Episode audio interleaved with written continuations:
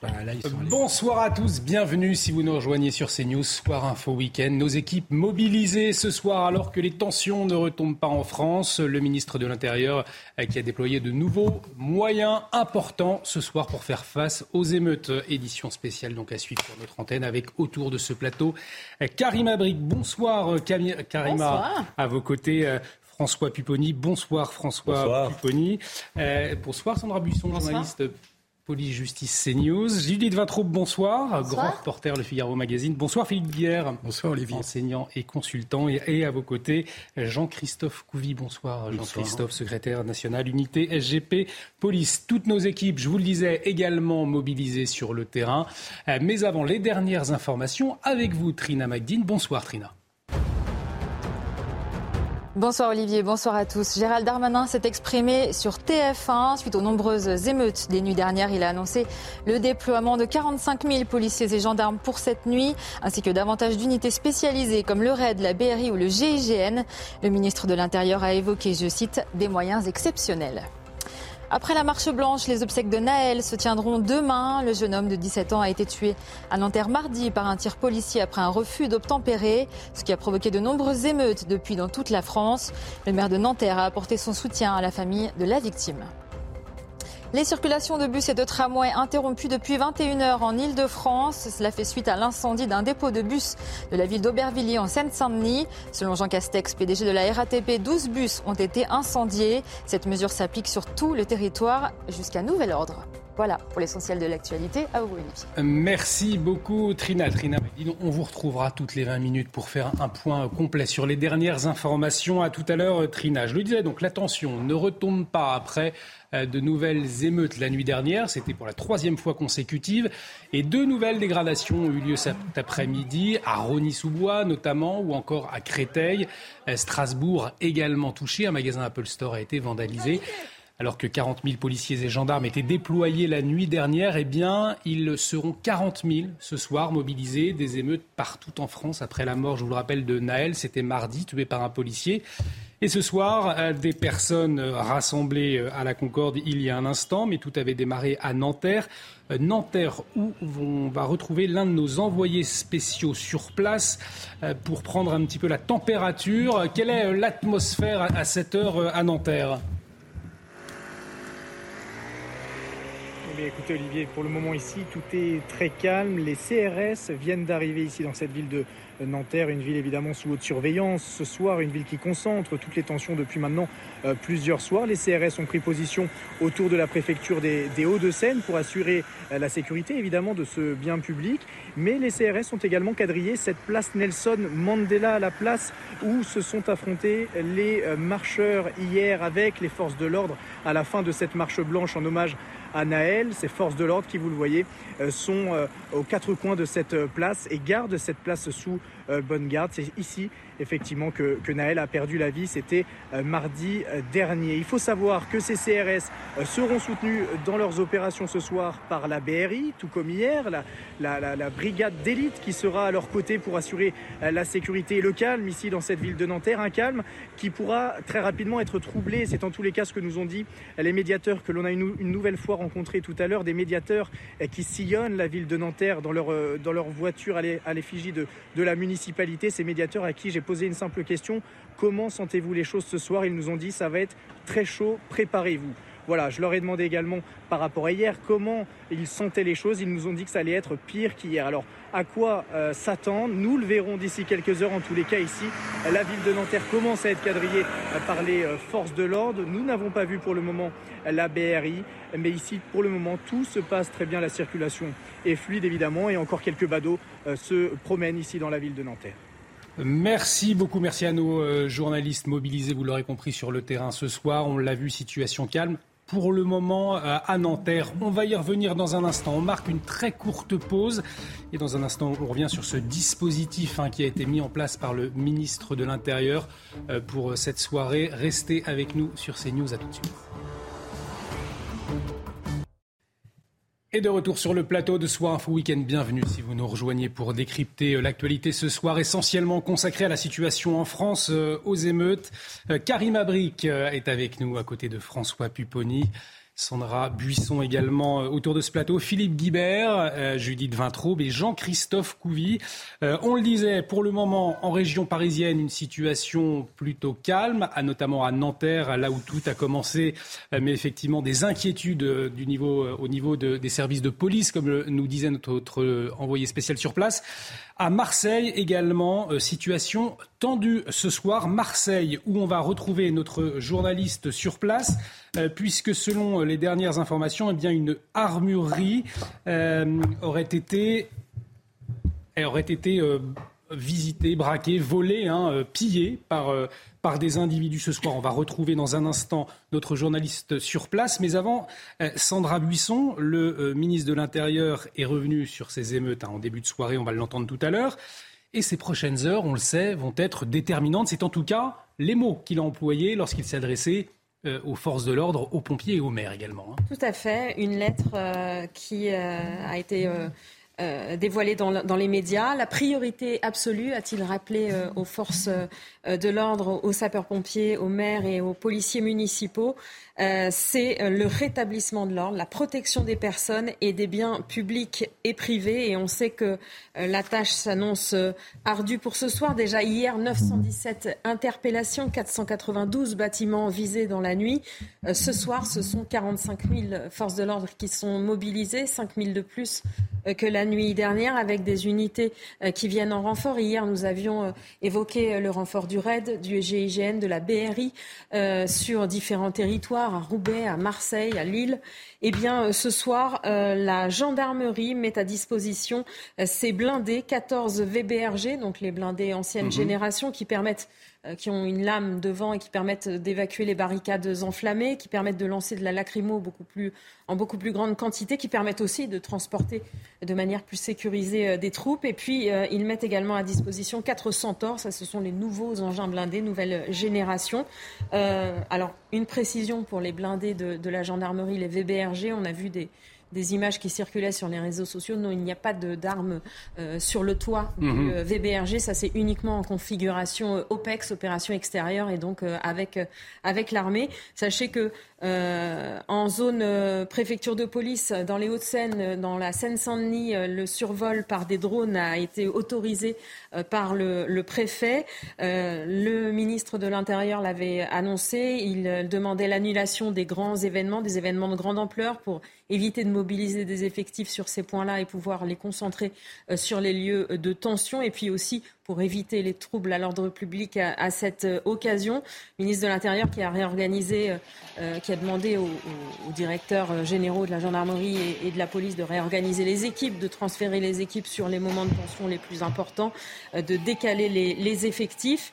Et puis qui a demandé au préfet, le ministre, d'interdire systématiquement la vente et le transport de mortiers, d'interdire la vente et le transport de matières dangereuses comme l'essence, l'acide, les produits chimiques. Et puis on l'a vu, ça se euh, propage dans différentes communes. L'arrêt des transports en commun de surface des 21 heures sur tout On le voit, des mesures prises donc euh, importantes ce soir. 45 000 policiers et gendarmes mobilisés. Merci pour toutes ces précisions, euh, Sandra Buisson. Je vous le disais, des tensions euh, à Marseille et notamment des tensions liées au pillage d'une armurerie ce soir. Alors pour en savoir plus, on va retrouver notre envoyé spécial sur place. Alors quelles sont ces, informations concernant cette, armure? Des, des, armes auraient été dérobées à Marseille, hein, c'est bien cela? Oui, effectivement, je vous fais d'abord un petit contexte pour expliquer que la situation ce soir à Marseille est vraiment très difficile, très compliqué, totalement instable. Là, on s'est mis euh, à l'abri pour pouvoir euh, vous parler euh, sereinement.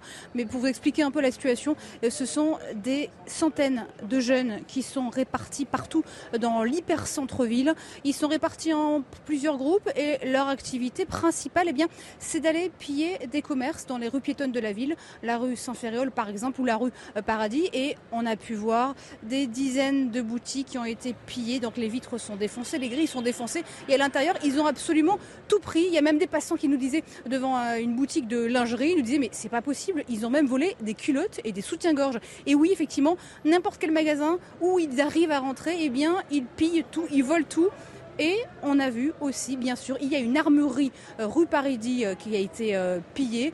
Et donc ils ont défoncé la grille, ils sont rentrés. Donc les munitions, des enquêteurs qui étaient sur place nous ont expliqué que les munitions, heureusement, n'ont pas été volées. Elles étaient à l'abri dans un coffre-fort, dans un autre bâtiment.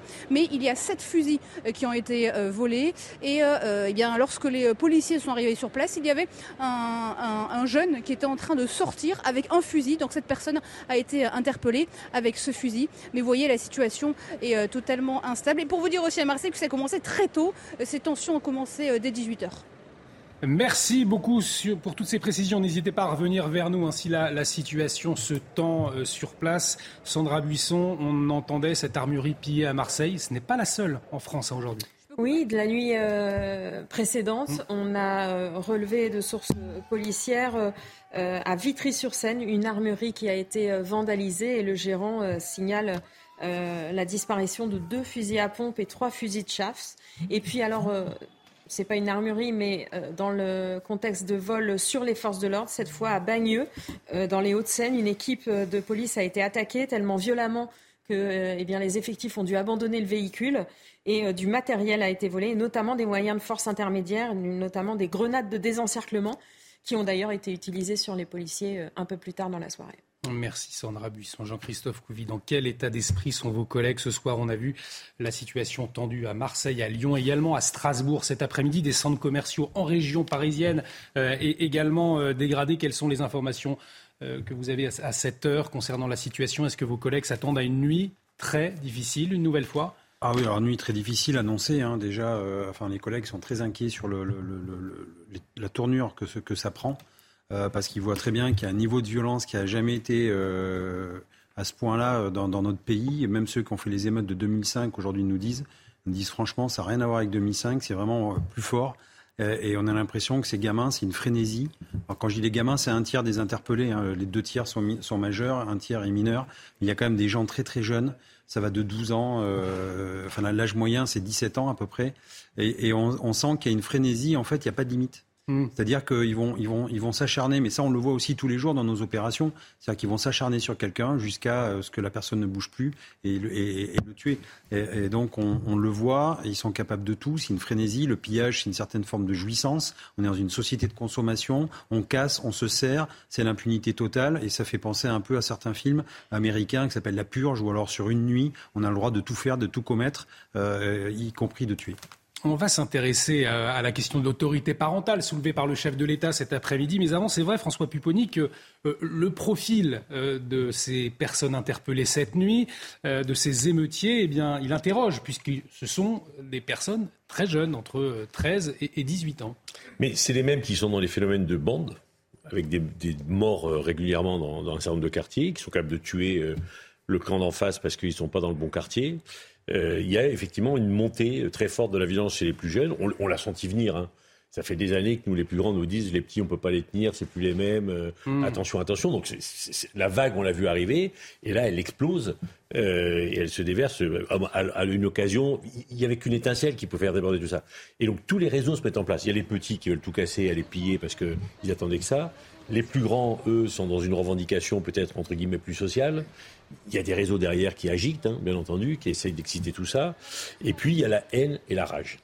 Et puis il y a aussi entre guillemets la faim, c'est-à-dire que tout ça mélangé, ça fait que euh, il dit c'est le moment. C'est maintenant. Et sincèrement, enfin l'inquiétude qu'on a tous, c'est que autant on a connu 2005, mais on avait le sentiment qu'on pouvait un peu gérer. Bon, là, tous les acteurs sur le terrain, je suis encore en contact avec eux bien sûr régulièrement, vous disent là on ne sait pas faire. Parce que c'est organisé, c'est structuré. Ils décident d'aller attaquer tel magasin, ils se sont préparés la veille, ils y vont le soir, ils mettent le feu des voitures aux deux extrémités des rues pour que les policiers ne puissent pas arriver. Enfin, il y a une vraie stratégie Ce qui n'était pas le cas en 2005. 2005, c'était spontané, c'était une explosion. Et on a le sentiment que la voix des médiateurs, que la voix, ce qu'on appelait autrefois les grands frères, ça n'existe plus aujourd'hui. Ça n'existe plus. Alors, ça n'existe plus pour les, ceux qui sont là depuis 20 ans, parce que bon, mais dans certains quartiers, enfin dans quasiment tous les quartiers, il y a une partie des jeunes qui vont mettre, euh, qui vont mettre à sac le quartier, et qui vont ensuite voir le maire en disant mais si vous nous embauchez, on peut. Enfin, la stratégie des grands frères, c'est celle-là, c'est-à-dire qu'à l'occasion d'émeutes euh, ou de, problèmes de, délinquance, ils viennent voir le maire en disant attendez, nous, on va vous régler le problème. Embauchez-nous, vous verrez. Il y en a qui vont présenter leur CV euh, dès ce soir. Hein. Et on le disait, 45 000 forces de l'ordre déployées ce soir, des nouveaux moyens mais pas d'état d'urgence. Pourtant, certains le demandaient. Je vous pose la question dans un instant, Judith Vintraud, mais il est 23h20. On va retrouver euh, Trina Magdine pour un, point sur les dernières informations. Trina. Alors, un petit, euh, souci technique, on reviendra avec vous euh, dans un instant. Trina, je le disais donc que des, voix, Judith Vintraud, s'élèvent pour déclencher l'état d'urgence, notamment à droite. Il y a eu un, sondage CSA pour CNews ce soir qui a été publié, 70% des Français qui approuvent ceux qui veulent décréter l'état d'urgence suite aux émeutes euh, déclenchées, donc suite à la mort de, Naël euh, à Nanterre. Finalement, l'état d'urgence, est-ce que beaucoup le souhaitent, 70% des Français? Pour autant, ce n'est pas le choix de l'exécutif. Est-ce que vous le comprenez? Est-ce que ce sera un, signe d'échec au fond? Je pense que c'est la raison pour laquelle Emmanuel Macron ne veut pas prendre cette mesure-là. il veut montrer qu'il peut reprendre le contrôle de la situation. Ça correspond d'ailleurs euh, aux déclarations de Gérald Darmanin qui nous disait euh, jeudi, euh, j'en fais mon affaire, ça, va, ça va se calmer. On, a vu ce qui est arrivé, c'est-à-dire que ça ne s'est pas calmé du tout. au contraire. Par ailleurs, on voit des maires qui décrètent des couvre-feux un peu partout en France. Mmh. Ils en ont le pouvoir, ils le font. C'est une des dispositions euh, que l'état d'urgence euh, permet de prendre très facilement. Donc en fait, en gros, euh, chacun se débrouille et Emmanuel Macron donne l'illusion de gérer la situation sans en arriver à cette extrémité. Philippe Guibert, vous sentez un chef de l'État, un exécutif un peu démuni ce soir, quatrième nuit d'émeute possible hein, Je sens un chef de l'État qui hésite sur la stratégie. Euh, qui a commencé par une volonté d'apaisement.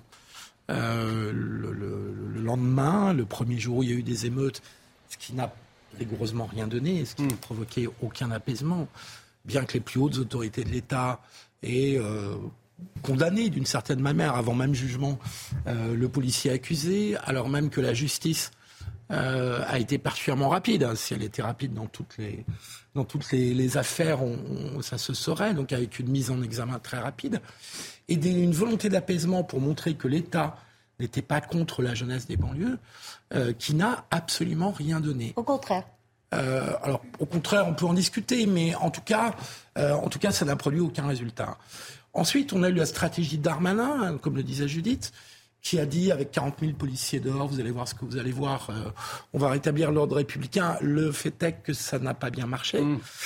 Et donc là, on a un pas supplémentaire. On a l'impression que c'est la stratégie des petits pas en fonction des réactions du terrain et de ce qui se passe chaque nuit.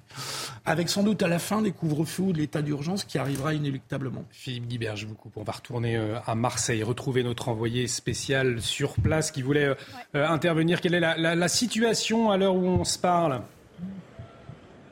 Bah écoutez, c'est toujours euh, volatile. Et je voulais vous raconter euh, deux scènes nous avons euh, vécu de scènes assez euh, surprenantes. La première, eh bien, face à, la violence de, ces jeunes, eh bien, les policiers doivent utiliser des méthodes extrêmement rapides pour les prendre par surprise. On était dans une petite ruelle, par exemple, pour essayer de, retourner euh, vers les groupes de, ces jeunes. Et eh bien, tout d'un coup, dans une rue piétonne, très rapidement, une voiture est arrivée en roulant vraiment à vive allure. Il y avait un groupe de jeunes qui était juste là, qui faisait du repérage pour euh, voir quel futur magasin ils allaient piller. Cette voiture s'est arrêtée, coup de frein à main. Un homme, un policier en civil, est sorti de cette voiture et directement il est sorti là. Les jeunes l'ont insulté et là, eh bien, il a sorti la gazeuse. Il a lancé directement des gaz lacrymogènes, des très gaz forts lacrymogènes en direction de ces jeunes. La deuxième scène que je voulais également euh, vous raconter, eh bien, euh, ce sont des, des jeunes, des jeunes émeutiers qui se sont bah, ils ont failli en venir aux mains entre eux. Il y avait comme un petit, espace de chantier euh, devant un bâtiment. Et là, il y avait trois jeunes qui restaient là. Et en fait, euh, ils protégeaient une réserve de pierres et de tout objet qu'ils avaient mis de côté. Un autre jeune est arrivé, il a vu ce stock, il a commencé à se servir. Et là, forcément, eh bien, il leur a expliqué que c'était leur stock de pierres, leurs, réserves. Donc, pour vous dire que ces jeunes ici, ce soir à Marseille, eh ils sont très motivés pour euh, piller les magasins et s'en prendre aussi également aux forces de l'ordre. Merci beaucoup de, nous faire vivre hein, euh, la situation, l'atmosphère sur place euh, à Marseille. Jean-Christophe Couvi, euh, on le disait, il y a des unités de maintien de l'ordre traditionnelles, CRS, gendarme mobile, mais également la BRI, le GIGN, le RAID mobilisé. Ce ne sont pas des unités habituellement utilisé pour faire du, maintien de l'ordre. Euh, donc, quel est l'objectif de cette mobilisation? C'est, euh, si je puis dire, montrer les, muscles ou alors il y a des, risques plus importants que euh, des lancers de pierre, comme on l'entendait à Marseille, par exemple alors, ce ne sont pas des, des, groupes de maintien de l'ordre classiques, n'empêche qu'ils s'entraînent aussi à faire du maintien de l'ordre. On les a vus notamment à Mayotte. Euh, pour vraiment des guérillas urbaines. Ils sont là en appui. Hein, c'est pas eux qu'on envoie effectivement euh, directement euh, en, première ligne. Mais on a vu hier soir, par exemple, qu'on a eu besoin d'un blindé de la BRI parce qu'il y avait des voitures qui brûlaient et le blindé est arrivé à dégager la voie euh, on parlait des blindés de la gendarmerie qui peuvent peut-être aussi servir à faire les escortes lorsqu'on a besoin de munitions, d'aller faire un réassort de munitions. On a vu aussi bah, que euh, souvent les, jeunes allaient bloquer euh, certains commissariats ou certains dépôts et, en fait le, camion qui devait emmener des munitions ne pouvait plus passer parce qu'il y avait des barrages. Donc ça, ça peut être là une façon aussi d'aller plus vite.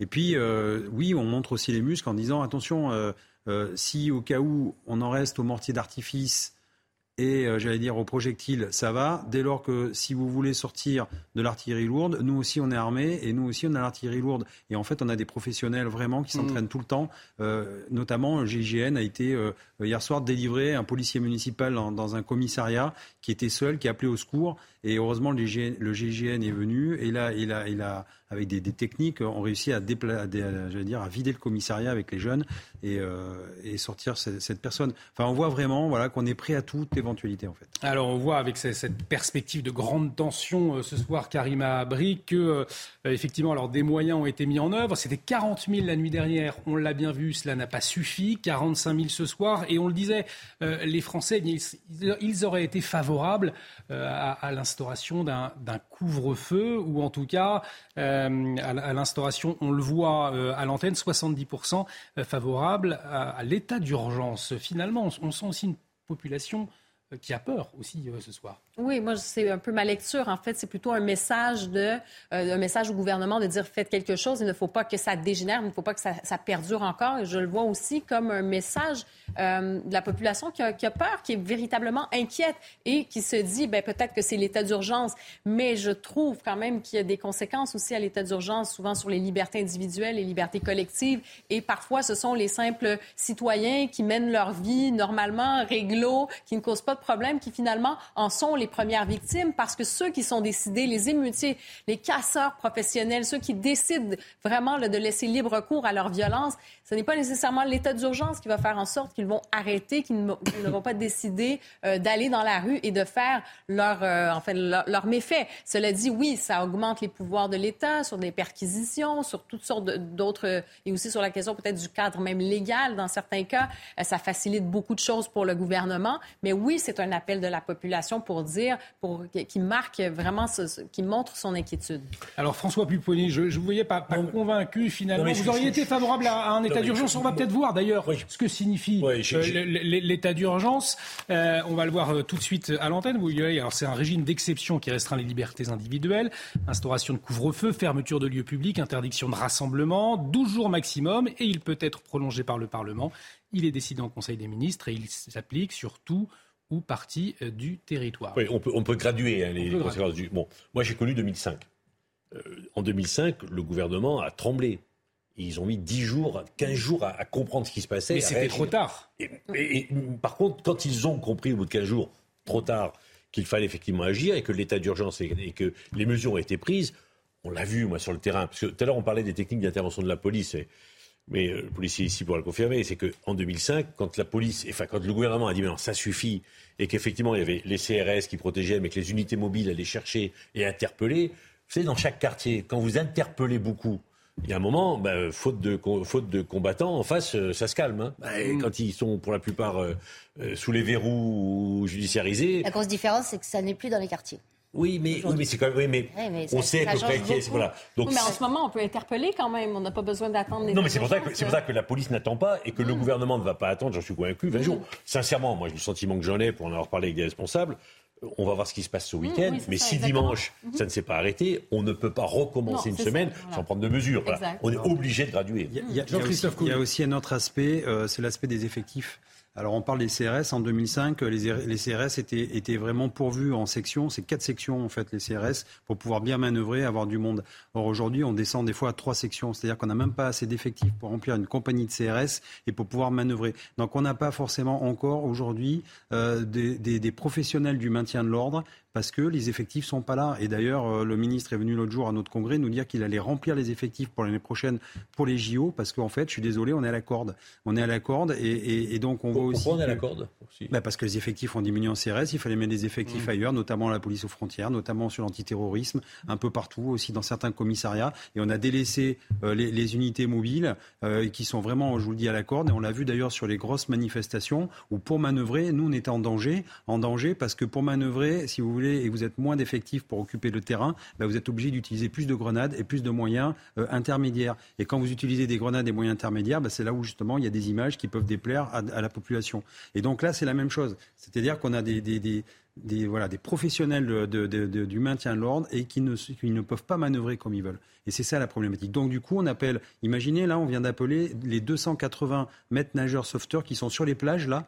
On les a, on les, a rappelés pour, revenir, pour intégrer les CRS le temps des, de, des émeutes pour après les remettre sur les plages. Donc les fonctionnaires, par exemple, ont déjà loué, parce que c'est vous qui louez, hein, hmm. vous louez votre appartement ou votre mobilhome pour deux mois de plage, vous êtes obligé ce soir de faire votre pactage, de revenir peut-être pour revenir après sur la plage dans une semaine ou dix jours. Donc vous voyez, on racle les fonds de tiroir parce qu'on a besoin vraiment de toutes les, j'allais dire les, les, bonnes les bonnes âmes, y compris bah, la BRI, euh, euh, les BRI euh, NAT, BRI national qui sont 400 effectifs à peu près sur le territoire national. on a voilà le RAID, la BRI PP. Enfin, on est obligé de racler un peu partout pour justement avoir ces effectifs et faire des interpellations. Et il est 22h30 passé de deux minutes. Si vous nous rejoignez à CNews, on suit de très près l'évolution de la situation en France avec ces émeutes. On a vu euh, la situation euh, tendue à Marseille, notamment avec des, premières tensions et notamment euh, une armurerie qui a été pillée. On va voir quelques images de ce magasin Sephora, cette boutique de parfumerie qui a été également pillée. Peut-être, Sandra Buisson, peut-on faire un, premier point des, premières tensions qui ont éclaté aujourd'hui et qui commencent à éclater ce soir? Oui, alors ça a commencé euh, assez tôt à Strasbourg, en plein milieu d'après-midi, avec le pillage d'un magasin euh, et euh, la dégradation d'un véhicule de police. Tout ça a donné lieu à 11 interpellations. Et puis ensuite, en fin d'après-midi, vers 17h, 17h30, euh, plusieurs individus sont entrés dans le centre commercial Rony 2. Euh, ils ont commis de différentes dégradations, notamment dans, dans un fast-food. vers la même heure, c'est le centre commercial de, de Créteil-Soleil qui a été pris pour cible. Mmh. Plusieurs individus Là aussi, on commis des dégradations, incendié euh, des poubelles, au moins 10 interpellations euh, à 7 heures. Et puis, euh, un peu plus tard, donc, enfin non, aussi un petit peu plus tard, vers 18h, 18h30, comme vous le disiez, notre envoyé spécial à, Marseille, notre correspondante, eh bien, début des pillages en plein centre-ville. avec des individus qui se cachaient à peine le visage pendant qu'ils faisaient leur réserve dans des parfumerie, bijouterie. Et puis euh, là, il y a peu ce pillage d'une armurerie. Euh, des tensions aussi euh, signalées depuis 21h à Lyon, tensions assez violentes, jet de projectiles en direction des forces de l'ordre, 17 interpellations pour l'instant. À Paris, il y a eu une tentative de rassemblement sur la place de la. Concorde, mais rassemblement a été interdit par la préfecture de police. Euh, donc, euh, différents individus sont partis euh, à droite à gauche dans les rues de Paris. Pour l'instant, pas de violence notable à, rapporter. À noter donc que tout rassemblement est interdit au-delà de la Concorde, sur les champs, aux Tuileries, au Champ de Mars et à l'Assemblée nationale et Emmanuel Macron qui appelle les parents à la responsabilité. On va parler dans un instant, mais avant, on va retourner retrouver notre envoyé spécial à, Marseille, où la situation, vous le disiez, est instable hein, à cette heure. Oui, effectivement, la situation est toujours instable. Ça a commencé euh, depuis 18 heures. Et là, eh bien, ça continue. Si je peux dire, ça n'arrête pas. Ce sont des centaines de jeunes qui sont répartis en plusieurs petits groupes partout dans la ville, dans l'hyper centre-ville. Et donc, euh, leur but, eh bien, principal, eh bien, c'est d'aller piller les magasins. Donc, euh, ils sont principalement dans les rues piétonnes, la rue Saint-Ferréol, les rues Paradis. Et donc là, on a pu la traverser il y a quelques minutes. Il y a, on a vu des dizaines de magasins avec les vitres brisées. Et à l'intérieur, il n'y a absolument plus rien du tout. Ils prennent absolument tout. Et on a vu euh, des jeunes un peu plus tôt euh, dans la soirée euh, qui étaient en train de piller une parfumerie et ils nous expliquaient en rigolant Allez, c'est super, venez, venez vous aussi vous servir, c'est super. Moi j'ai pris cette marque, moi j'ai pris cette autre marque. Et, pendant très longtemps, ils sont restés à peu près une trentaine de minutes, une trentaine de minutes dans ce magasin. Il n'y avait aucune force de l'ordre et ils faisaient des allers-retours avec des valises vides pour venir se charger encore plus en affaires. Il y a aussi une, une qui a été pillée non loin d'ici avec euh, sept fusils euh, qui ont été euh, pris. À l'intérieur, heureusement, il n'y avait pas de munitions car les munitions étaient conservées dans un autre bâtiment. Mais les, enquêteurs qui étaient déjà sur place nous ont expliqué qu'ils ont pu interpeller un homme, un individu qui était en train de sortir avec un autre fusil. Merci pour toutes ces précisions. N'hésitez pas à revenir vers nous dès que la, situation évolue. On a une situation intenable à Marseille. Sandra Buisson, Marseille, où deux policiers en civil ont été lynchés. Hein. Ils étaient en civil, hors service, euh, dans le milieu de la nuit dernière. Ils revenaient d'une soirée euh, entre amis. Et euh, ils ont été bloqués avec leur voiture dans une rue où il y avait des poubelles incendiées. Et là, eh bien, une vingtaine d'individus ont reconnu l'un d'entre eux, puisqu'il y en a un qui travaille sur la voie publique. Et euh, eh bien, les, les, policiers ont été prêts à partir, ils sont sortis du véhicule et là, ils ont été littéralement euh, passés à tabac. Vous allez peut-être voir les images euh, d'ici peu, c'est assez impressionnant. Euh, l'un d'entre eux a été littéralement laissé inconscient. Il est resté sur le sol une vingtaine de minutes. Il a un traumatisme crânien. Il voilà, on voit les images en direct. En direct les images. Vous allez le voir. Et son collègue a une fracture du plancher orbital, coup de couteau qui lui a provoqué aussi une estafilade au poignet donc lui a pu euh, sortir euh, de l'hôpital, mais effectivement une agression extrêmement violente. Vous voyez ce policier qui est resté inconscient de très longues minutes. Effectivement, merci Sandra Buisson, des, images impressionnantes. Karim Abrik, vous avez, euh, vous étudié un petit peu les réactions à, l'international. On voit des images d'émeutes, on voit ces, images ultra-violentes qui sont diffusées sur les réseaux sociaux. comment est-ce que ça réagit à l'étranger? Ben, c'est repris partout, en fait. Donc, vraiment, ce qui intéresse les gens, c'est bien sûr, il y a ces images qui sont saisissantes. Donc, les images de chaos circulent partout. Je regardais dans la presse, bien sûr, anglo-saxonne, euh, en Europe, un peu partout, euh, au Québec, aux États-Unis. Et ça, bien sûr, ça attire l'attention. Et euh, ce qui est intéressant du côté anglo-saxon, notamment bon, aux États-Unis, disons, c'est la question des violences policières. Eux, ils ont eu, évidemment, ils ont eu le, mouvement Black Lives Matter. Mm. Alors, c'est comme s'ils se disent, ben, est-ce que la France est en train de vivre son moment avec la mort de Naël? Et je lisais sur le site de CNN, il y a un article assez intéressant. En fait, c'est un, un éditorial d'un homme qui s'appelle euh, Keith Maggi. Et lui, il parle, il remet en question, il dit tant qu'il n'y aura pas de débat sur le racisme, la discrimination systémique. Donc, on est vraiment dans cette logique.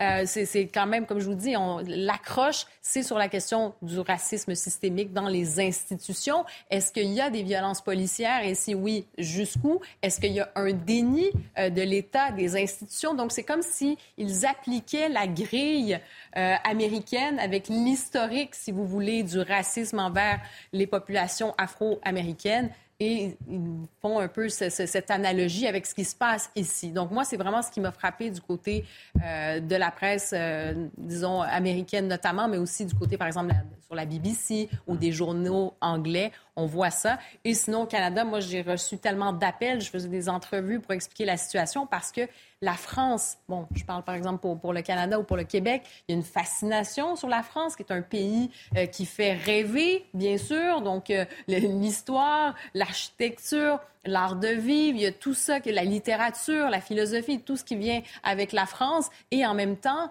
en se disant, ben, est-ce que la France est ingouvernable? Pourquoi il y a autant de violence? Euh, qu'est-ce qui fait que finalement, on a l'impression d'assister à des scènes de, de guérilla ou de guerre civile? Donc, ça, c'est une inquiétude Mais oui, ces images font le tour du monde. Et des images qui vont encore faire le tour du monde, notamment à Marseille. On va y retourner dans un instant où des violences et des pillages ont eu lieu. Une situation intenable en ce moment. Euh, dans la cité euh, phocéenne. Mais avant, on fait un point sur les dernières informations et c'est avec vous, Trina Magdine. L'état d'urgence n'est pour le moment pas nécessaire pour Emmanuel Macron. Pourtant, la question se pose à quelques mois de la Coupe du Monde de rugby et des Jeux Olympiques 2024. Pour rappel, l'état d'urgence est un régime juridique d'exception qui peut être décrété notamment en cas d'atteinte grave à l'ordre public. L'Académie de Versailles annule toutes les fêtes de fin d'année dans les collèges et les lycées. Le maintien des kermesses pour les écoles sera étudié au cas par cas. Une décision prise dans le contexte actuel de fortes tensions. Le ministre Papendiaï avait appelé jeudi soir les recteurs d'académie à la vigilance et à la sécurisation des bâtiments. Et puis face à l'ampleur des dégâts de ces derniers jours, Valérie Pécresse annonce une enveloppe de 20 millions d'euros, des fonds débloqués par la région Île-de-France pour aider notamment à réparer les nombreux bâtiments publics vandalisés. L'élu LR a d'ailleurs dénoncé des actes intolérables vis-à-vis des services publics dont les habitants ont besoin. C'est tout pour l'actualité. À vous, Merci euh, Trina. Trina Magdine, on, vous retrouve hein, euh, dans une vingtaine de minutes pour un nouveau point sur l'actualité. Je vous le disais, situation très tendue à Marseille. Euh, un magasin de parfumerie, une parfumerie pillée, des camions de police caillassés, des dégâts encore visibles de la nuit dernière et des tensions avec les forces de l'ordre. On va retrouver euh, sur place euh, notre euh, journaliste. Alors, quelle est la, situation? On voit effectivement des camions de, CRS hein, prêts à intervenir, mais une situation relativement calme autour de vous, visiblement. Oui, ici c'est relativement calme parce qu'en fait on a cherché à se mettre à l'abri si je peux dire parce que dans les, ruelles de Marseille, c'est vraiment le chaos. Il y a des dizaines et des dizaines de petits groupes avec de très nombreux euh, jeunes, des jeunes qui sont aussi extrêmement jeunes, entre, entre 14 et 16 ans. Eh bien, ils sont répartis partout dans la ville pour semer le chaos. Ils euh, érigent, euh, ils montent des, des, barricades, ils mettent le feu à des poubelles, mais surtout leur priorité, vous en parliez, eh bien, c'est de piller des magasins et tous les magasins, quels que soient les magasins, toutes les vitres qu'ils arrivent à casser, eh bien, ils rentrent, ils prennent tout. Donc, on a vu une parfumerie qui était pillée, on a vu euh, des boutiques de vêtements, même des boutiques de vêtements pour euh, personnes âgées, une marque qui n'est pas forcément adaptée euh, à ces jeunes gens, mais ils l'ont quand même entièrement pillé. On a vu une armurerie qui a été pillée non loin de là, où sept fusils ont été volés. Les enquêteurs qui étaient présents sur place nous ont expliqué qu'ils ont pu interpeller un homme qui était en train de sortir avec un fusil. Donc cet homme a été interpellé. Et avec les CRS, donc là effectivement autour de, si je peux dire, c'est un peu la, base arrière. les CRS se, se, pour être ici dans les camions. Et dès qu'il y a un nouveau magasin pillé, un incendie ou, euh, un caillassage quelque part, eh bien, ils repartent pour aller euh, dans la ville, pour aller euh, pousser, chasser, éparpiller ces petits groupes. Mais partout dans la ville, eh bien, il y a aussi dans les rues piétonnes des, policiers en, en, véhicule et même d'autres dans des véhicules de voitures civiles pour contrer ces jeunes, pour essayer de les éparpiller totalement et qu'ils rentrent enfin chez eux. Merci beaucoup pour euh, toutes ces précisions. Euh, vous revenez bien évidemment quand la situation évolue. Je vous le disais, on va parler euh, dans un instant d'Emmanuel Macron qui appelle les parents à la responsabilité. Mais avant, peut-être un mot, Julie de Vintraud. C'est vrai, pas de couvre-feu ce soir à Marseille. Ça peut étonner quand on voit que les, tensions ont commencé assez tôt hein, cet après-midi dans, dans la cité phocéenne. Comment est-ce que vous le comprenez? Il faut croire que Benoît Payan euh, considère qu'il ne faut pas faire de peine euh, euh, à, ces, à, ces, gamins qui sont dans la rue, ou alors que c'est trop tard pour essayer de les faire rester chez eux. Moi, ce qui, ce qui me frappe énormément mm. dans toutes les images que vous montrez, c'est le sentiment d'impunité des émeutiers. Ils le font la plupart du temps à visage découvert, que ce soit du pillage ou même, on a vu l'agression des policiers euh, il y en avait un masqué, enfin, c'est ce que j'ai discerné sur l'image, mais les autres étaient euh, à visage découvert. D'où ça vient, ce sentiment d'impunité?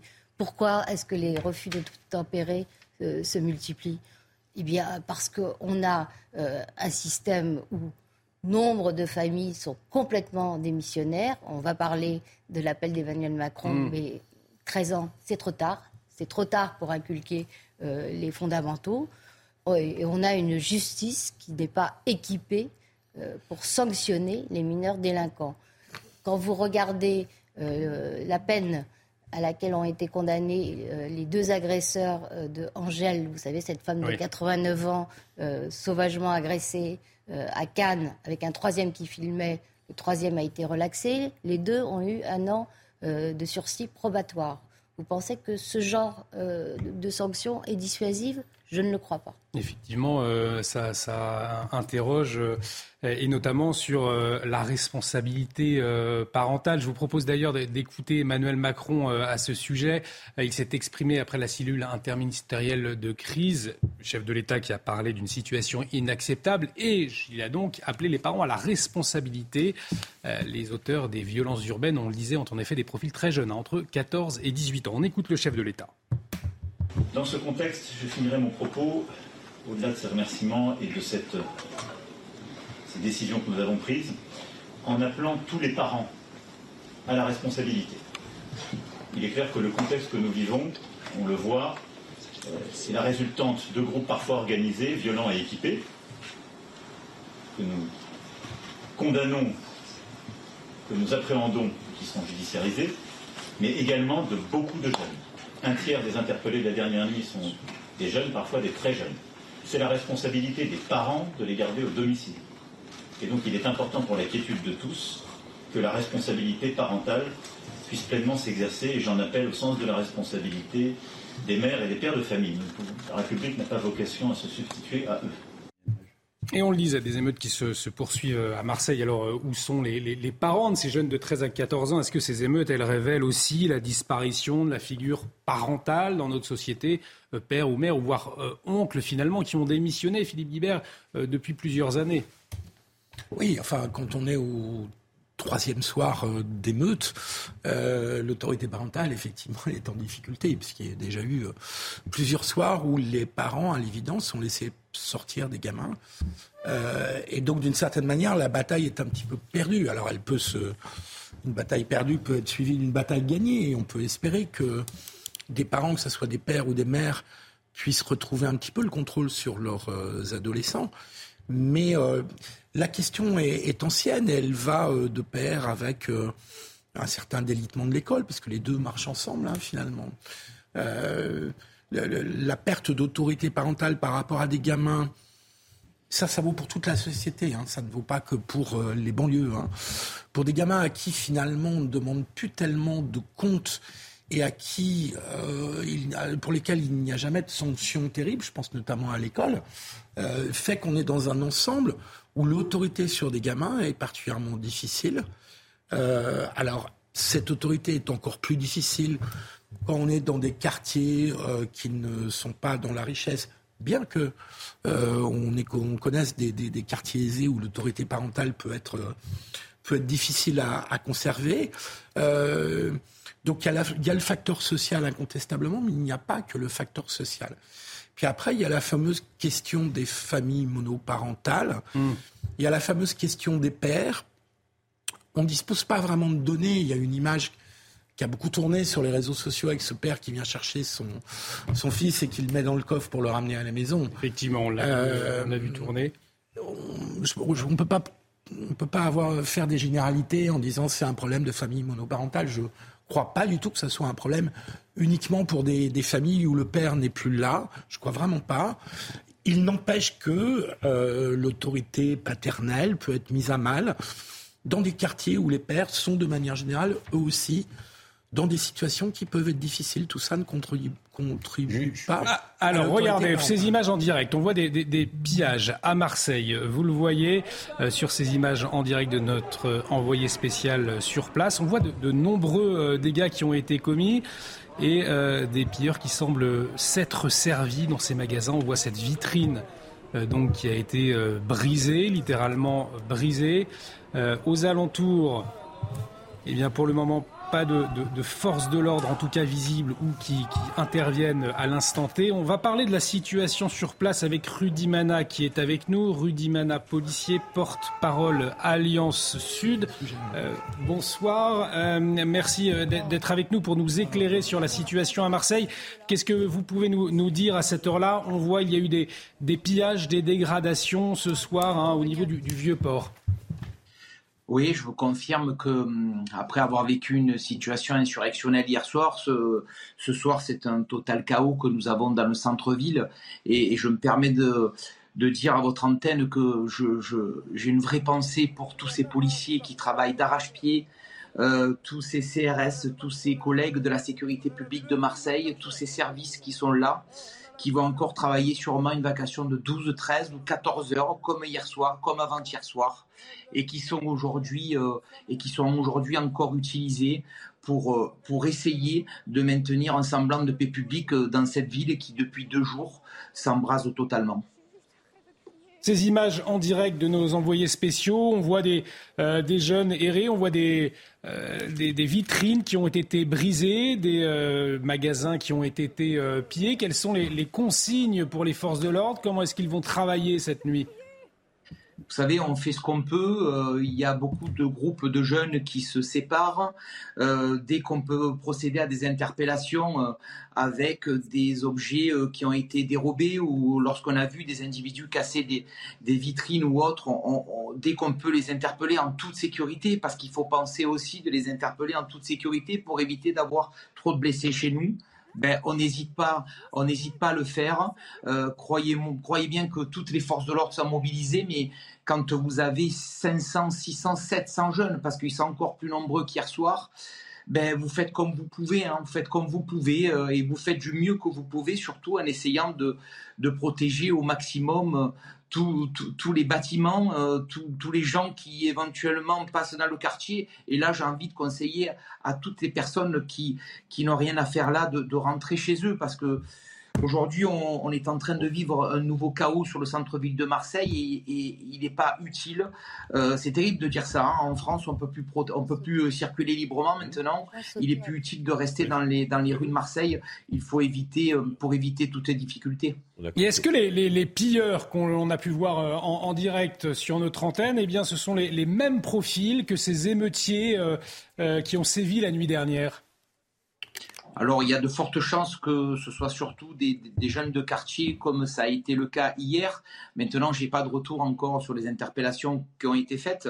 Euh, il est fort probable que ce soit encore des jeunes de ces quartiers qui profitent, qui surfent c'est terrible de dire aussi ça, mais qui surfent sur le, drame qui est arrivé à Naël pour se rassembler et pour, euh, et pour pour, procéder à, des pillages et, et, pour détruire tout simplement euh, la ville de Marseille et pour détruire tout simplement le pays France. Vous restez avec nous, euh, Rudy Mana, pour euh, commenter la situation à Marseille. François Pupponi, finalement, on, le voit, les, Marseillais ce soir s'appliquent à eux-mêmes le couvre-feu. Partout. Hein. Et puis à Sarcelles, je veux dire qu'à Sarcelles, les gens ne sortent pas. ça brûle tous les soirs, ça casse tous les soirs ils restent à la maison. Ils, sont indisposés par les odeurs de fumée, ils entendent les sirènes, ils entendent les, les mortiers, les grèves des bons à Donc les gens restent chez eux. Donc c'est pour ça que je ne comprends pas que les maires ne prennent pas d'office, y compris pour protéger la population, euh, ces arrêtés de, de couvre-feu, parce que ça va permettre d'ailleurs, on, en parlait, le ministre de la Justice a été très fort en disant, voilà, il demande aux procureurs généraux d'appliquer strictement la loi. Un mineur qui est dans la rue la nuit, les parents sont responsables. Bah, il suffit d'interpeller le mineur, de le ramener chez lui, de mettre en cause des procédures sur les parents. Ça avait été fait en 2005, c'est plutôt efficace, parce que ce n'est pas possible. On ne peut pas avoir des, gamins de moins de 18 ans errer comme ça, euh, piller des magasins. Enfin, quelle image on leur donne Donc, il faut effectivement le couvre-feu pour régler ce problème-là limiter les déplacements, et puis après, il faut des interpellations sur les mineurs avec la judiciarisation qui, est nécessaire. Si on ne fait pas ça, aujourd'hui, moi je le dis, je ne veux pas être trop pessimiste, mais si on ne fait pas ça, je ne vois pas comment on y arrive quand on voit le nombre euh, le, fait que les gens soient déterminés, violents, décidés et structurés. Donc si on ne fait pas ça pour euh, diviser un peu, euh, entre guillemets, ces bandes qui, pillent tout, je ne vois pas comment la police peut y arriver. Et justement, euh, à l'heure actuelle, la situation est, très tendue. Notre journaliste sur place se met euh, à l'abri et, nous allons euh, donc avoir son récit dans, dans, un instant. Mais avant, Rudy Mana, peut-être cette dernière question. quelle est la mobilisation du côté des forces de l'ordre ce soir à Marseille? Mobilisation maximale. Tous les effectifs euh, ont, été rappelés. Euh, euh, il y a des collègues qui ont travaillé hier soir qui, essaient aussi un peu de se reposer sur leur jour de repos, mais il y a de fortes probabilités qu'ils soient rappelés pour le week-end alors qu'ils étaient toujours sur leur jour de repos parce que la situation est tellement insurrectionnelle que, qu'il faut qu'il y ait le maximum de policiers qui, qui soient sur la voie publique pour essayer d'éviter, d'éviter les drames, quoi, comme on a pu éviter hier soir. Et permettez-moi d'avoir une pensée aussi ému pour mes deux collègues qui ont été agressés sauvagement hors service hier soir, tout simplement parce que c'était des policiers qui ont été reconnus par des barbares, par des sauvages. Ah, alors, merci Rudy Mana. On voit sur ces images en direct donc des émutiers euh, euh, qui s'en sont pris à un, supermarché. Vous le voyez au fond, ces images en direct, euh, il court avec certainement après Jean-Christophe Couvi une intervention de la police. La police que on, ne voit pas intervenir pour le moment. Euh, est-ce que c'est une volonté de ne pas trop aller au contact ce soir également, vous pensez? Non, non, c'est pas ça. C'est juste qu'il faut intervenir en toute sécurité et donc on peut pas. C'est pas la chasse au dahus. Hein, on va pas se, on va, pas se, dire, se séparer, s'isoler. Faut qu'on reste groupé parce que quand on a des, euh, comme ça des, des groupes très mobiles de 40, 50, 60 personnes. Si vous êtes un effectif qui est isolé, ben vous êtes une cible et puis vous, vous faites démonter. Quoi. Voilà, il faut, faut, dire ce qui est. Donc en fait, on reste vraiment euh, euh soudés. On préfère intervenir euh, avec toute la sécurité. Ça prend peut-être un peu de temps, mais au moins on intervient avec un. Et l'idée, c'est d'avoir le moins de blessés possible. Hier soir, il y a eu quand même 249 policiers et gendarmes blessés. Enfin, je veux dire, c'est pas rien en une nuit. On peut pas se permettre d'avoir ça tous les soirs. Donc, il faut aussi qu'on fasse gaffe. Et surtout, Là, c'est Marseille. Mais après, ça va être, euh, je peux vous le dire, allez, euh, il est quoi, 23 heures, euh, vers 1h, 2h du matin, 3h du matin, ça va repartir dans toutes les cités, un peu partout. hier, c'était ça, à 4h du matin, c'était très tard en fait. Et personne ne s'attendait à ce qu'à 4h du matin, il y ait une, une j'allais dire, une, une, déflagration de violence en même temps dans tous les quartiers euh, de, de, la banlieue, de la banlieue parisienne et de Paris intramuros. C'est la première fois que dans Paris intramuros, les commissariats se font attaquer. Enfin, je, je il faut comprendre aussi un petit peu euh, mm. Dans quelle dans quelle intensité de violence on est arrivé là? Sandra Buisson, après on va aller retourner à, Marseille voir notre journaliste. À, Paris hier, c'était, enfin, des sources policières nous ont dit c'était une, une, une intensité de violence inédite. Euh, un nombre inédit d'interpellations, d'utilisation de cocktails Molotov massifs. Euh, dans Paris, ça a même duré particulièrement longtemps, euh, notamment place des Fêtes, parce que les émeutiers étaient particulièrement résistants à la confrontation avec les forces de l'ordre. Donc il y a eu au Hall ce problème de pillage, et puis en, en, banlieue parisienne, en petite couronne, des violences généralisées sur les Hauts-de-Seine, en Seine-Saint-Denis. Euh, à Bagneux, euh, une équipe de, police euh, attaquée. Alors là, on voit qu'on est reparti à Marseille sur du pillage. C'était des images qui ont été filmées ce soir. Hein. Ce, ne sont pas des, images en direct. Imaginez la nuit, on dirait des criquets. En fait, à Paris comme, comme en, région, vraiment, ce qui a marqué un basculement entre la nuit. la nuit d'hier et la précédente, c'est le recours au pillage massif. Vraiment, partout. C'est ça, que les gens du mal. J'entends l'explication, elle est tout à fait logique, hein. mais c'est ça que les gens ont du mal à comprendre. Hier, ce matin, j'étais dans la rue à Sarcelles et des, commerces ont été pillés hier et ils disaient, mais les, policiers étaient là, ils n'ont rien fait. Parce que c'est vrai que les policiers sont là pour protéger éventuellement certains équipements, ils sont là pour protéger les personnes, mais quand il y a des hordes comme ça qui arrivent, s'il y a euh, un canon de CRS devant, qu'est-ce que vous voulez qu'il fasse Mais par contre, pour, les, pour le citoyen, pour le commerçant ou pour les gens qui regardent la télé, ils disent c'est incompréhensible. On les laisse faire, on n'intervient pas. Il y a une vraie interrogation. Judith Vatrou et, Sandra Buisson. Pardon. Il, y a une interrogation et puis il y a, aussi des gens qui passent euh, à l'action. Euh, j'entendais sur euh, une radio ce matin le témoignage d'une femme qui habite à Drancy, où il s'était passé des, pillages et, des saccages monstrueux il y a deux nuits. Les, les, gens, les gérants des magasins qui sont des grands frères et qui viennent exactement de la même population que les émeutiers, ils les connaissaient, ils les ont repérés, ils en ont pris une vingtaine. Ils leur ont collé des baffes, euh, c'est ce que racontait Mmh. euh, la dame en question. Vraiment, ils, le- ils les ont secoués d'importance. Bref, ils ont fait eux-mêmes la police.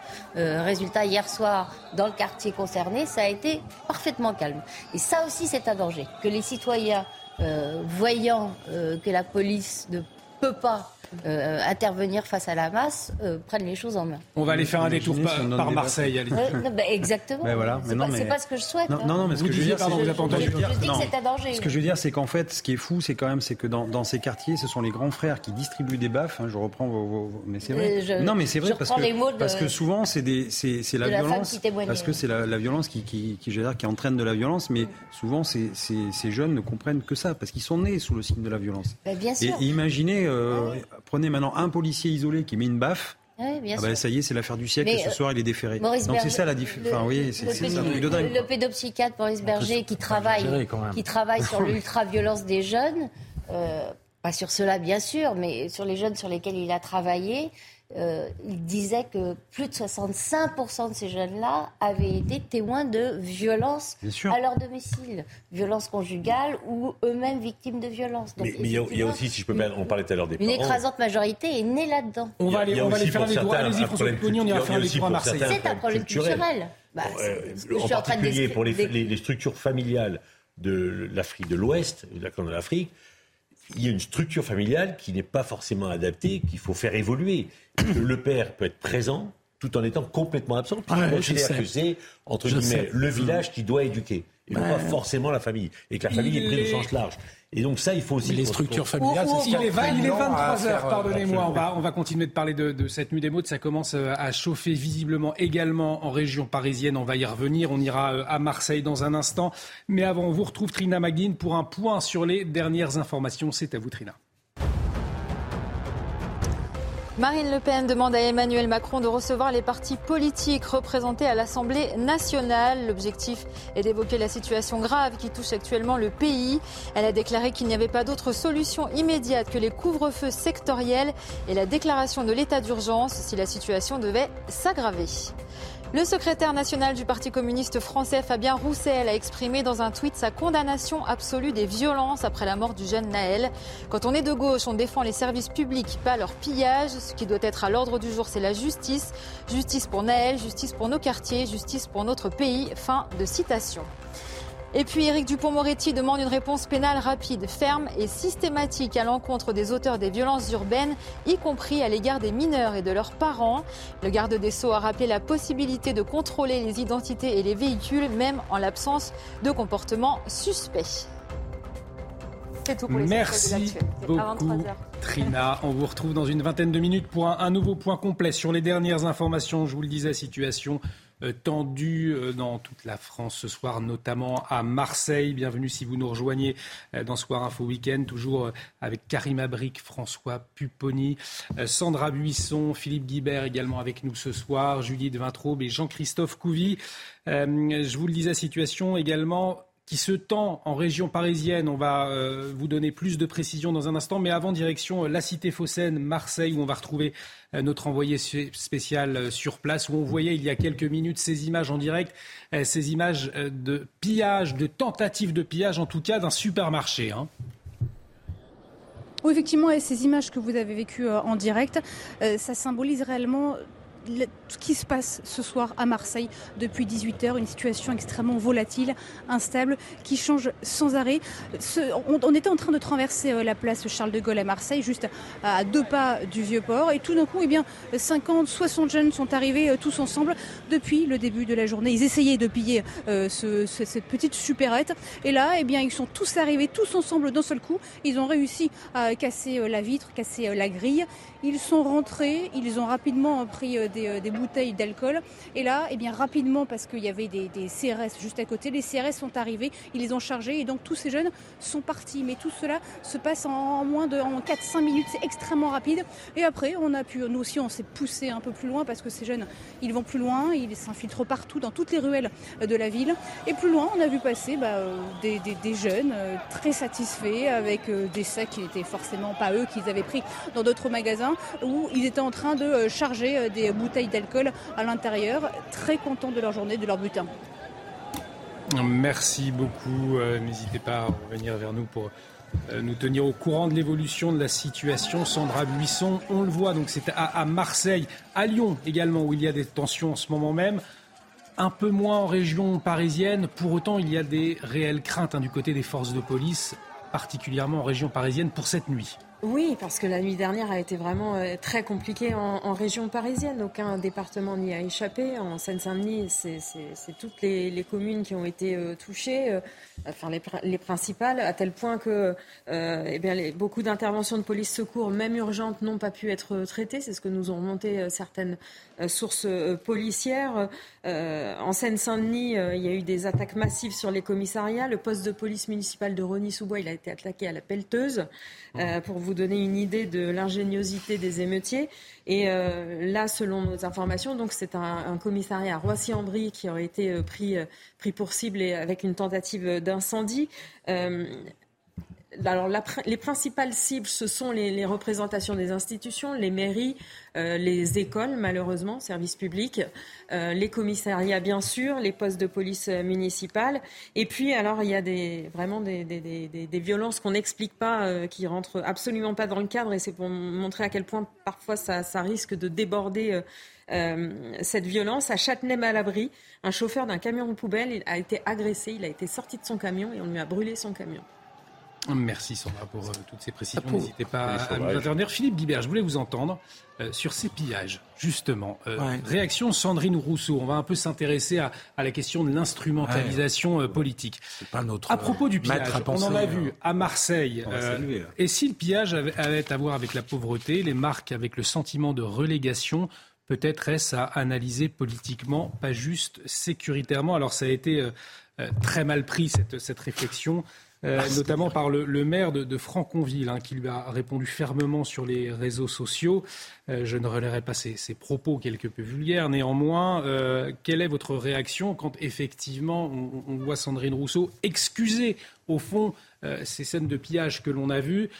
On est dans la récupération politique ou pas? Ah Oui, ça, euh, de toute part, on est dans la récupération politique. Ça, pour le coup, Sandrine Rousseau n'a pas le, le monopole euh, de la récupération, mais on est surtout dans une réaction d'une personne qui ne sait pas de quoi elle parle. Enfin, je, je pardon, je voudrais pas être trop désagréable et, et mesurer mes mots, mais je, en fait, je vois pas l'intérêt de son tweet parce que la question de la pauvreté, elle est beaucoup plus difficile. D'abord, la pauvreté, elle n'est pas concentrée qu'en banlieue, elle est concentrée aussi dans des territoires ruraux euh, qui parfois sont même plus pauvres que la banlieue. Euh, les banlieues ont eu de l'argent public et pardon de le dire, elles ont parfois de l'argent de la drogue aussi, qui, qui alors qui n'est pas forcément fort bien réparti au sein du quartier. Euh, ce n'est pas l'État-providence, euh, l'argent de la drogue, et donc euh, ça provoque des inégalités. Donc oui, évidemment qu'il y a de la pauvreté, mais la question du pillage me semble, on est vraiment, pour moi, dans des dans des jacqueries. on est vraiment dans de la rébellion sans sans, sans aucun sens politique, parce que on attaque des écoles et on va piller des magasins de marque privée pour euh, récupérer des biens de consommation. Euh, tout ça nous éloigne beaucoup de l'idée de l'insurrection. J'en parlais tout à l'heure. Des écoles et des bibliothèques. Et des bibliothèques. Malgré l'appel de Jean-Luc euh, Mélenchon. exactement. Il a fait ce soir à ne pas toucher aux écoles, aux bibliothèques, aux gymnases. Il appelle ça notre bien commun. Oui. Donc ça veut dire il, a oublié les, il a oublié les commissariats. Dans voilà, c'est ça. Dans les biens communs. Pas un oubli, à mon avis. En même temps, on ne peut pas lui demander grand-chose de plus. Hein. Mais bon, c'est un tel naufrage, Jean-Luc Mélenchon, que je ne sais pas si c'est utile qu'on en parle beaucoup parce que je, je pense qu'il est en train de se suicider politiquement, mais tant pis pour lui, on va pas. Euh, on va pas en dire un mot quand même. Ah oui. Pardon, non. je laisse la parole à Julie. Oh, pas, merci. Pas simplement de, Jean-Luc Mélenchon qui effectivement fait ce tweet absolument pathétique. Euh, au bout de trois jours euh, d'émeute, s'il vous plaît, pas les écoles, les gymnases, les autres, oui, on peut son, appel est complètement euh, dérisoire, euh, ridicule, après avoir consciencieusement jeté de l'huile sur le feu. Euh, mais ce que je voulais dire aussi, c'est que le tweet de Sandrine Rousseau est une insulte à toutes ces familles pauvres, hmm. dont les enfants ne volent pas, ne fracassent pas des magasins de marque, qui sont parfois des mères seules avec plusieurs enfants. on en connaît tous, mm. qui réussissent tous à l'école, qui rentrent le soir, qui n'ont pas le droit de traîner. Alors dire que ces comportements-là qu'on voit de la part des émeutiers, c'est le résultat de la pauvreté, c'est une insulte à tous ces gens-là. Effectivement, Jean-Christophe Couvi, sur le terrain, qu'est-ce que vous constatez, euh, vos collègues, quand ils interpellent euh, ce rapport à la pauvreté et, euh, pillage Est-ce que ça s'explique comme cela ou alors quand vous le constatez que c'est absolument pas le cas? Non, c'est pas, alors non, c'est pas le cas. Alors ou alors c'est vraiment infiniment petit. Non, non, c'est pas le cas. C'est juste aussi, on, on, reparle de l'éducation, du laisser faire, de l'enfant roi. Euh, moi, je viens aussi d'un milieu rural. Ma grand-mère est agricultrice. Alors, euh, euh, je veux dire, la pauvreté, je, elle m'en a parlé. Je sais ce que c'est de par aussi mes, les discours de, de, de mes parents. et franchement, il y a aussi en zone rurale, et je suis d'accord avec vous, en zone rurale, et pour pratiquer aussi, aller voir en zone rurale des, des gens qui sont dans, dans la pauvreté, mais qui sont plus dignes que justement c'est les, gens là qu'on voit qu'on voit piller parce qu'eux ils essaient de s'en sortir, ils travaillent, ils brûlent pas leurs écoles, euh, ils respectent la loi mm. et pourtant je peux vous dire que tous les tous les mois ils sont au centime près. Et, même souvent, moi, je suis en admiration devant, par exemple, les clubs de foot, de rugby, euh, qui sont ça pour structurer les gamins euh, et qui les aident tous les week-ends, qui les accompagnent, qui les accompagnent au match. On fait des centaines de kilomètres, vous voyez. Et, en fait, il y a cette entraide. Et dans ces, dans ces zones-là, qui sont très urbaines, il n'y a pas cette entraide-là et, tout doit tomber du ciel. Eh ben, je suis désolé, mais à un moment donné, quand on veut changer sa vie, il faut se prendre en main et on peut changer son univers déjà à son niveau. Philippe Guibert. Alors, non, mais juste, on peut essayer d'avoir une position nuancée. Ce que vous dites est, est en bonne partie vrai. Après, il y a aussi de la discrimination pour les habitants de ces quartiers. C'est un phénomène assez bien connu quand même. Mais, ils ont plus de, moi, ils ont plus de services publics. Pardon, pardon, pardon, euh, juste dans le, le, fait de rechercher les emplois, il y a de nombreuses études. Oui, mais sincèrement, oui, a des études. Depuis 40 ans, moi, je le dis sincèrement, j'y ai participé, je ne peux plus entendre les discours d'aujourd'hui on n'a rien fait pour nous. Mais c'est pas ça. Non, non, non, non, oui, parce que, on, a, on, a, hein. oui, oui, on a rénové ces quartiers, mis de l'emploi, mis de l'éducation, mis des équipements culturels. Et moi, je suis aussi originaire d'une zone rurale. Ma femme est originaire de Picardie. Et je peux vous dire, pour bien connaître un peu les zones rurales, il vaut mieux aujourd'hui grandir en banlieue que dans certains territoires ruraux. Hein. En certains territoires ruraux, vous n'avez plus accès à la culture, plus accès. voilà, il n'y a plus de bibliothèque. Voilà. Alors qu'en banlieue, vous avez tout maintenant, tout et, souvent gratuitement. Bon, alors il reste le problème de la discrimination à l'embauche, et sincèrement, des efforts. au logement hein, quand on veut sortir. Comment? Au logement, Non, logement, non, non, non, avec, la rénovation, avec la rénovation urbaine. Pour quelqu'un qui veut sortir de son quartier. Non, mais il y a, on y a, globalement, on y arrive. Mais après, il y, il y, avait de la discrimination, mais des efforts considérables étaient faits, y compris, enfin, quand on dit que la police, aller dans les commissariats de France et hmm. voyez l'origine des policiers. Enfin voilà, on peut pas dire que la police elle est raciste, il n'y a, pas de on embauche partout. Et il y a plein de jeunes de banlieue qui sont maintenant embauchés. Donc des barrières sont tombées. Voilà. Or, ce qui est terrible, ce que je vis très mal, c'est que depuis 40 ans, on dit tout le temps le même discours sans voir les évolutions positives. Parce que certains n'en bénéficient pas de ces évolutions positives, parce que peut-être qu'ils n'en sont pas capables, peut-être qu'ils n'ont pas envie, et eux, ils continuent à, véhiculer le discours victimaire, on n'a rien fait pour nous. Hmm. Et ça, ça, ça obère tout le reste. Donc je pense qu'il faut nuancer les choses maintenant. Je ne dis pas qu'il n'y a pas de problème, mais sincèrement... Mais, il y a des politiques aussi qui entretiennent ce discours. Je ne dis pas qu'il n'y a pas de problème, mais je pense qu'il faut travailler effectivement sur les problèmes, améliorer la situation et tout ça. Mais il y a aussi un discours ambiant qui nous assigne à notre origine, que notre origine ethnique, notre couleur de peau, qui nous assigne à notre milieu social, qui nous assigne et qui nous dit, ben, vous allez être cela pour toujours et il n'y a pas de façon de vous en sortir. Ça, devient aussi comme... C'est sans espoir, en fait. C'est le message qui est véhiculé. Et moi, je pense qu'il faut juste faire attention aussi parce que on parle des émeutiers, on parle de, ces images qui sont extrêmement violentes. C'est qu'il y a différentes catégories, si on veut, différents groupes d'émeutiers aussi qu'on voit. Il y a des gens, effectivement, euh, avec une revendication politique sur la question des violences policières, par exemple. L'ultra-gauche, les Black Blocs, par exemple. On peut être d'accord ou non, il y a une revendication politique. Vous avez d'autres, c'est littéralement, ben, excusez-moi, c'est de la délinquance pure. Donc, euh, on va s'amuser et on est vraiment, finalement, dans l'exaltation de, la violence. On, casse tout et on se dit, on plonge, en fait.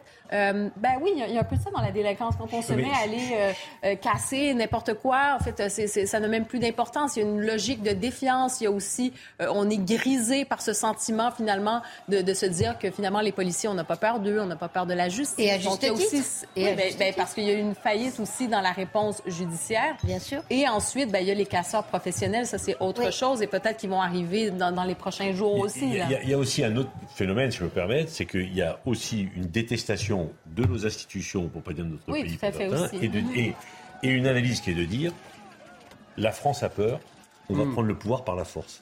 C'est ça aussi. Pouvoir. Comment? Ah si. Si, si, si, les, les, les cris. Mais, mais vous croyez que ces jeunes, ces, ces, ces jeunes de 14 ans, ils ont cette intention-là euh, on va prendre, on va, dis on va prendre le, on va prendre le pouvoir, on est chez nous. Enfin, c'est pas un pouvoir politique, mais c'est on est chez nous, donc on fait ce qu'on veut avec nos règles. Donc quand on prend le pouvoir, on prend le pouvoir euh, social. Philippe Guibert, on fera un point sur la, situation avec vous, Sandra Buisson, dans un instant. Philippe Guibert. Euh, le slogan On est chez nous, il a été utilisé par beaucoup de gens hein, ces dernières années. De oui, bah, parlons, euh, parlons, de son utilisation actuelle. Oui, hein, d'accord. enfin, On est chez nous a été utilisé aussi par d'autres, par des régionalistes indépendantistes, bah parfois par. C'est le même discours. Hein. Et, aussi parfois par des militants RN. donc, donc tout le monde est chez soi. Non, non, non, non. Euh, je, voudrais, je voudrais juste quand, quand ajouter... Le quand c'est le RN qui le dit, ça a un sens très précis. Quand ce sont des euh, jeunes bah, euh, de quartier qui le disent dans ces circonstances-là, quand le RN ça a exactement, ça a exactement le sens. On est blanc, et voilà, c'est ça que ça veut dire. Alors là, ça veut dire on est chez nous, donc on n'est pas en France. Voilà ce que ça veut dire. Vous, vous êtes très bien renseigné sur le sens précis. je pense je dois ajouter un point. mais on est en France comme nous on veut. C'est-à-dire pas la France. Un point, Philippe Libert. Je voudrais quand même ajouter un point sur ces histoires de discrimination. C'est pas il y a 20 ans, mais c'est il y a moins de 10 ans que j'ai fait une étude auprès des jeunes musulmans en banlieue, à Argenteuil, dans le Val d'Oise euh, notamment, que vous connaissez euh, pas mal. Et je n'ai pas rencontré, je n'étais pas en train d'étudier auprès de jeunes délinquants. Hein. C'était pas des jeunes délinquants, c'était des jeunes qui faisaient des études souvent supérieures, qui arrivaient, qui étaient dans des bacs plus 2 ou, ou qui étaient dans des, des, des, des parcours universitaires. Il n'y en a pas un qu'il ne m'a pas raconté une petite humiliation par la police. Je voudrais le dire quand même. Je, comprends toutes les difficultés du travail de la police, mais la relation de cette jeunesse avec la police, même quand elle n'est pas délinquante, hmm. qu'elle n'est pas en train de devenir trafiquante de drogue ou je ne sais quoi, est compliquée. C'est-à-dire qu'il y a le contrôle policier fait partie du quotidien des jeunes de banlieue. Je n'ai pas eu un interviewé qui ne m'ait pas raconté son histoire plus ou moins grave, parfois pas grave, mais qui instaure une relation qui est quand même celui du mépris, avec un ressenti de mépris extrêmement fort de la part de ces jeunes. Ça n'excuse rien, je ne suis pas du tout dans le... Non, non, non, vous savez ce que je, veux dire. Je répondrai. Mais je dirais que éliminer cette question-là euh, me paraît un peu rapide. Jean-Christophe, oui, peut-être la, parole du, policier justement sur ce euh, sentiment de mépris euh, évoqué par, par certains jeunes de, de ces quartiers. Alors moi j'ai aussi euh, plein de collègues qui sont originaires euh, de les parents d'Algérie, du Maroc, ah Tunisie, Vietnam, tout ce que vous voulez, euh, et qui se sentent très républicains, qui n'ont pas forcément souffert du rapport avec la police. Alors après, euh, effectivement, il y a des endroits où, vous voyez, euh, les milieux populaires, bah, c'est souvent aussi des endroits sans stigmatiser, où c'est là où on, intervient aussi assez souvent. Je suis d'accord. Et donc forcément, quand vous avez des individus, des fiches de recherche avec euh, des, des, des, descriptifs et que vous faites du contrôle d'identité, eh bien oui, vous tombez sur des personnes. Et puis, alors on peut parler d'humiliation, mais un contrôle d'identité, c'est pas de l'humiliation. Euh, mais, ça fait partie de la police administrative. Ça, c'est un ressenti qui peut être très différent. Là-dessus, là-dessus, si je peux me permettre. Un dernier mot, on ira il se passe plein de choses positives. Il se passe plein de choses positives dans ces quartiers. Il y a plein de jeunes qui réussissent, socialement, politiquement, à tous les niveaux. Bon. Il y a une tension forte entre la police et des jeunes de ces quartiers. Et des jeunes de ces quartiers.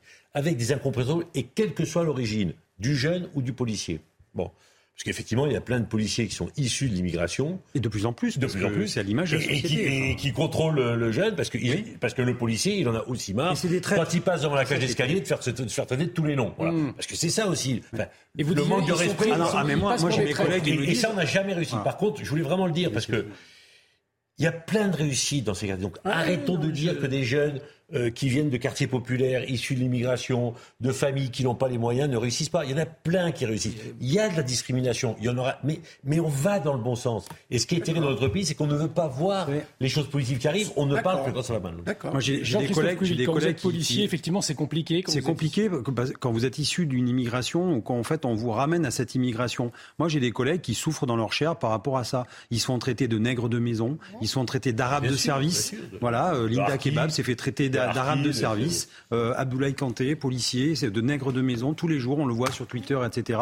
Et c'est pas fait, et c'est pas, c'est pas des blancs entre guillemets qui les traitent de ça. Ce sont des gens qui qui, qui, qui, qui les estiment comme des traîtres. Tout ça parce qu'en fait, ils sont juste républicains, ils sont juste français, et en fait, on les ramène toujours à leur couleur, à leur origine ou à leur religion. Et ça, c'est barbant. Il faut vraiment casser ce, ce schéma. Et quand je vois l'ONU parce que c'est ça qui est quand même terrible, qui nous sort aujourd'hui. C'est une commission de l'ONU. Hein. commission de l'ONU et qui est quand même payée. On va en dire un mot justement dans un instant. Mais avant, vous voyez ces images en direct de Marseille. Il est 23h18. Si vous nous rejoignez euh, sur CNews et l'information du soir, eh bien c'est la situation euh, qui s'est fortement tendue à Marseille. Marseille, euh, où se trouve notre envoyé spécial. On a vu tout à l'heure en direct hein, ces, ces, images de pillage, pillage d'un supermarché, plusieurs magasins, dont une parfumerie également touchée et des interpellations hein, ce soir.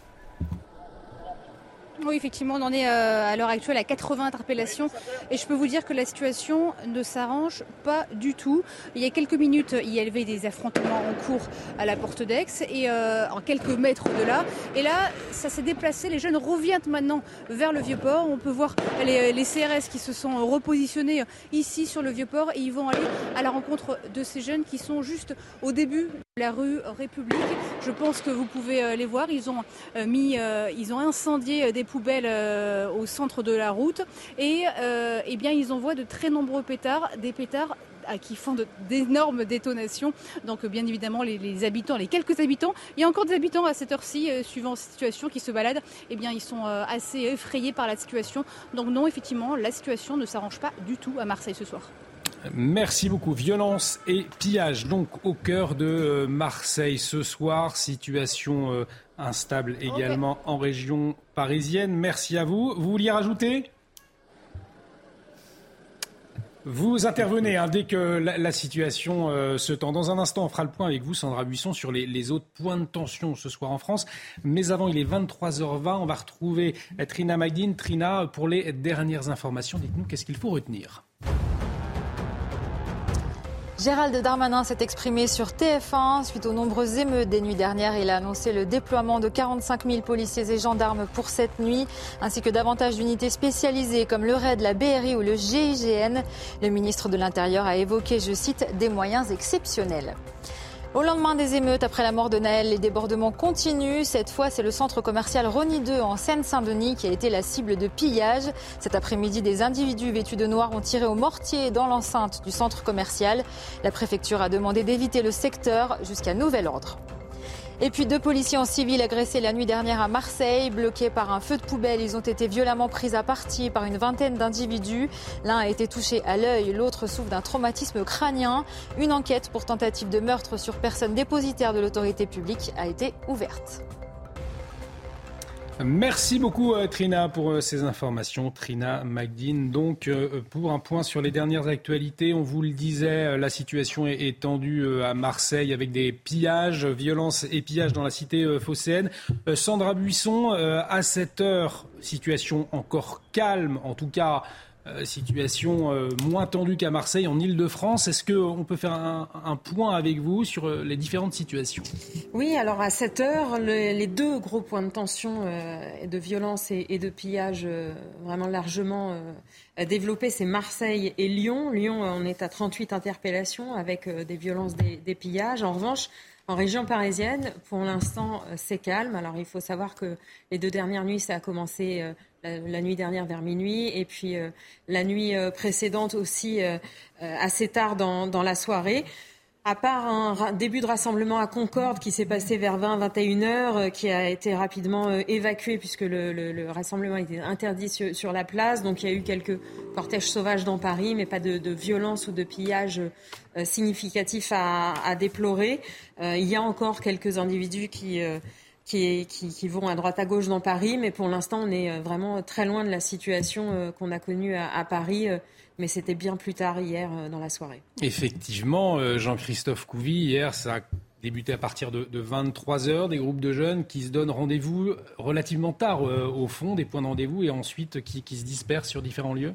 Alors, Le premier soir, ça avait commencé assez tôt sur Paris, tout le monde était un peu surpris, c'était vraiment dans le milieu de la nuit où ça a commencé à partir. Alors on pensait que ça allait être un peu plus calme, et d'un seul coup, déferlante, euh, une déferlante à plusieurs endroits.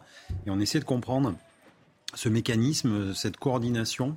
Euh, donc effectivement, il y a, il y a on, le sait maintenant, on commence à faire le lien, les réseaux sociaux, Snapchat, euh, mmh. TikTok. D'ailleurs, moi, c'est ce que j'appelle le challenge TikTok. C'est-à-dire que chaque quartier essaie de faire le plus de ramdam pour que justement derrière on passe on passe, vous savez, euh, sur les réseaux sociaux en disant victoire, regardez tout ce qu'on a fait, etc. Donc euh, c'est à celui qui va faire le plus de, d'émeutes et de dégâts. Euh, et donc ça, c'est, ce qui nous a frappé. Et puis surtout, c'est encore une fois, c'est l'intensité de, de, cette, de cette violence avec des jeunes qui, des fois, vous savez, pour attirer les policiers, c'est le guet-apens, on fait cramer des poubelles.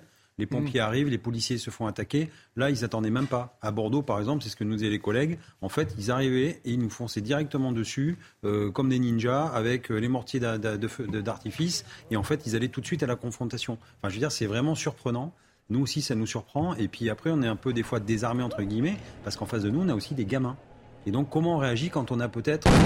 Oula, on, voit. voilà, des explosions. Quand un euh, gamin qui a, qui a l'âge de notre propre gamin. On a entendu des, des, explosions euh, mm. très fortes en direct là depuis euh, Marseille où la situation euh, ce temps. Donc visiblement, ce sont des, bruits de mortiers d'artifice, Jean-Christophe ben, Peut-être des bombes agricoles. on a reçu des cocktails Molotov aussi, les collègues disaient. des mortiers d'artifice. Les mortiers d'artifice, c'est pas juste des petits pétards du 14 juillet. Vous savez, les, ce qu'on appelait les pétards mammouths quand on était jeune. Hein. C'est vraiment, c'est chargé avec de la TNT. Grosse détonation là. Hein. Ah ouais, non mais là c'est plus à mon avis bombe agricole ou bombe artisanale pour, pour faire des dégâts. Peut-être que notre journaliste sur place est en, est en mesure de nous, de nous décrire la situation euh, euh, qu'elle voit, on voit en, ce moment sur ces images, hein, euh, au fond, des jeunes rassemblés avec visiblement des, pétards et une fumée très forte derrière, effectivement. Est-ce que vous pouvez nous décrire la situation sur place? Et dans la rue qui remonte à partir ouais. Écoutez,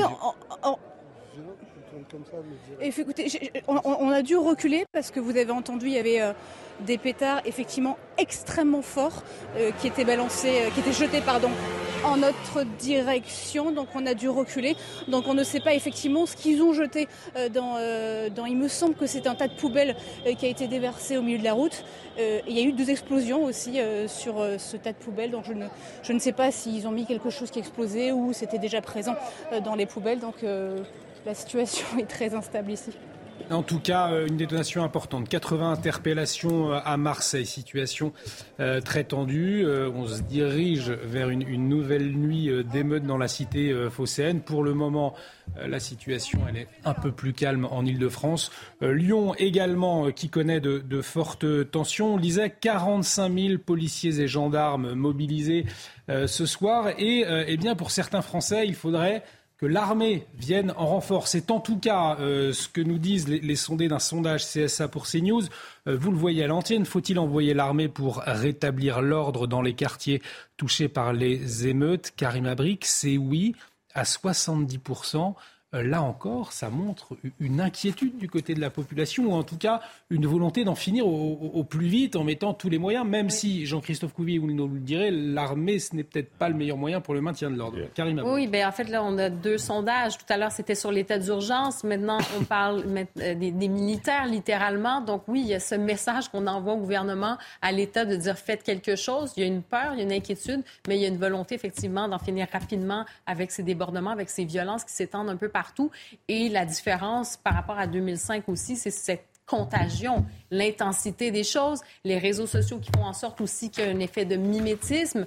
Donc, euh, les militaires, euh, il y a aussi des conséquences à ça quand on décide, parce que la police, bon, oui, fait l'ordre, veut maintenir l'ordre, mais les militaires, il y a quelque chose quand même, il y a une gradation aussi dans l'intensité de la violence qui est possible et les conséquences aussi qui peuvent qu'on peut voir par la suite. Donc, je ne suis pas une experte pour ce qui est des, des militaires, mais je trouve que ça envoie quand même un message très fort de voir ça dans les rues oui, alors justement, effectivement, sur la gradation des moyens, c'est ça la mm. particularité avec les militaires, c'est que vous passez de, euh, de rien à euh, l'arme à feu directement. Il n'y a pas de moyen de force intermédiaire, pas de grenade lacrymogène, pas de grenade de désencerclement, aucun moyen. On est dans une situation de guerre. Alors, graduer la réponse. C'est ça que ça veut dire. Et c'est pour ça qu'effectivement, on, on, entend souvent, euh, ça revient régulièrement dans le débat politique, l'appel à faire venir l'armée. l'armée euh, voilà, pas son travail. C'est pas fait pour ça. Mais ce que ça signifie ce sondage, il faut l'interpréter pas au, premier degré en disant euh, les gens ont envie d'envoyer l'armée, hmm. c'est qu'ils ont envie que ça s'arrête. C'est ça. Et qu'il y a une très hmm. forte demande d'ordre. Moi, c'est comme ça que je comprends ce sondage.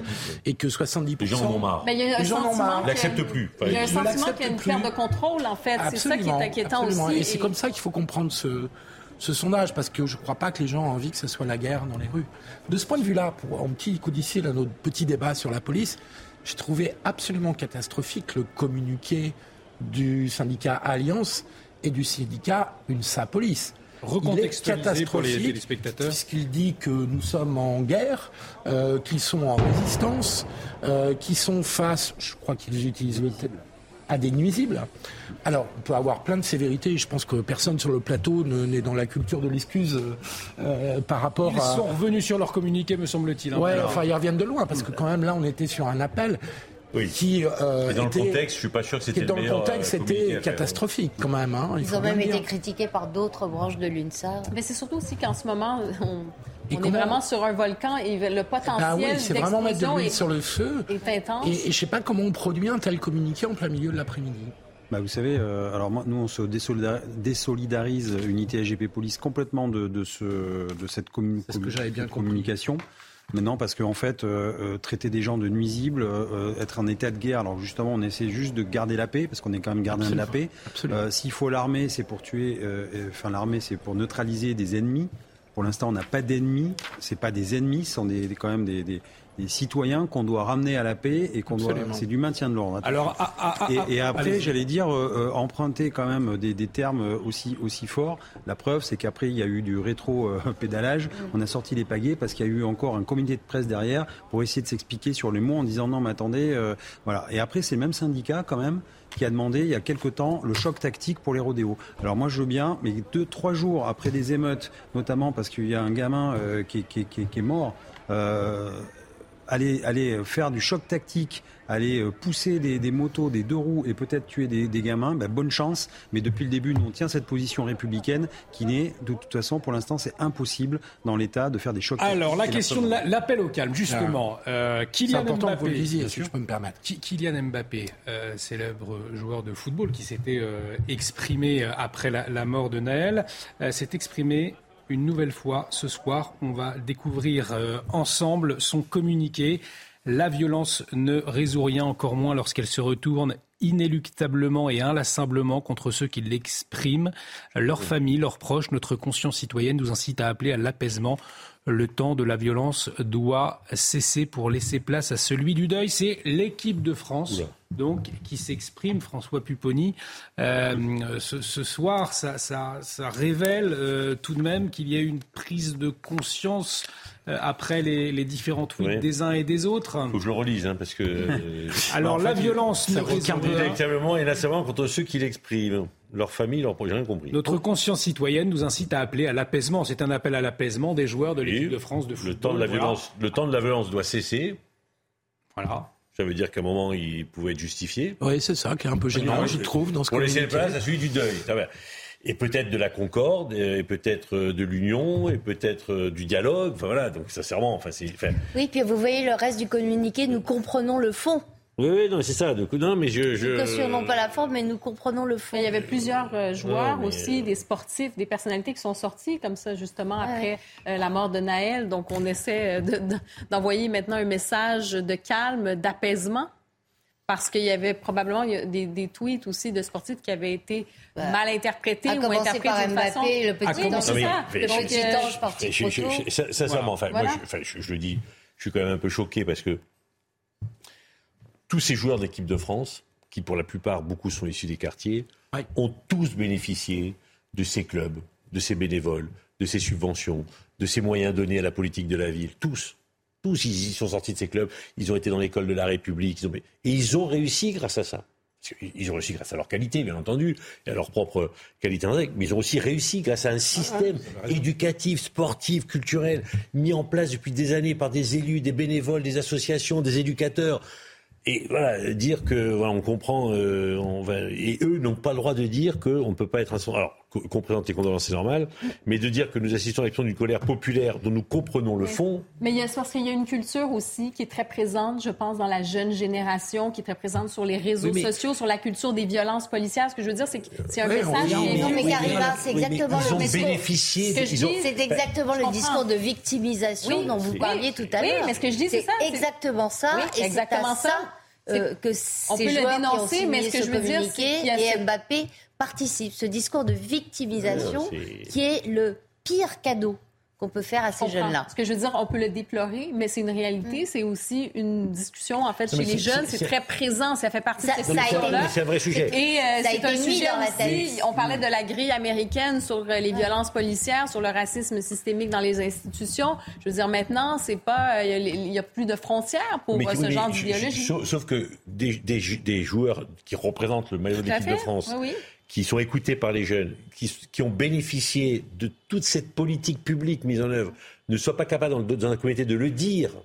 Il y a une mhm. autre voie que la violence. La preuve, mhm. voilà, parce que des efforts sont faits et valoriser un peu leur pays, ça pose un problème. ça veut dire qu'en fait. Non, mais tout à fait. Donc il y aurait une responsabilité. il y a un impact. Vous avez raison tous les deux. C'est-à-dire qu'il y a une culture de la banlieue ah qui est la défiance à l'égard des institutions. Oui, mais bon. Voilà. Alors, il faut qu'on en sorte.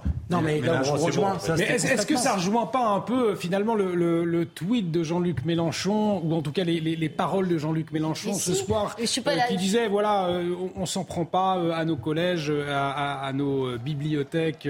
oui, après avoir attisé le feu, il, se rend compte qu'effectivement c'est ce que veut dire l'extrait que vous avez sorti. ce sont les gens qui veulent aller travailler le matin qui se retrouvent sans voiture. ce sont les enfants qui ne cassent rien, qui se retrouvent sans médiathèque, sans, sans école.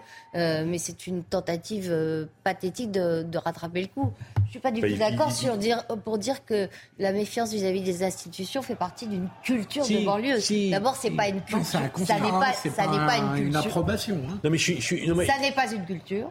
C'est un discours victimaire qui a infusé dans les banlieues, véhiculé par des politiques en partie euh, par certains professeurs, pas tous les professeurs, hein, en partie par l'éducation nationale, parce que jusqu'à une période récente, il était admis dans les plus hautes sphères de l'éducation nationale, et oui, je pense à Najat Vallaud-Belkacem en particulier, euh, que ces enfants-là euh, n'étaient pas au niveau pour recevoir un enseignement d'élite qu'il fallait baisser l'enseignement pour pas que pour pas qu'il soit paumé, que de toute façon il n'irait pas bien loin.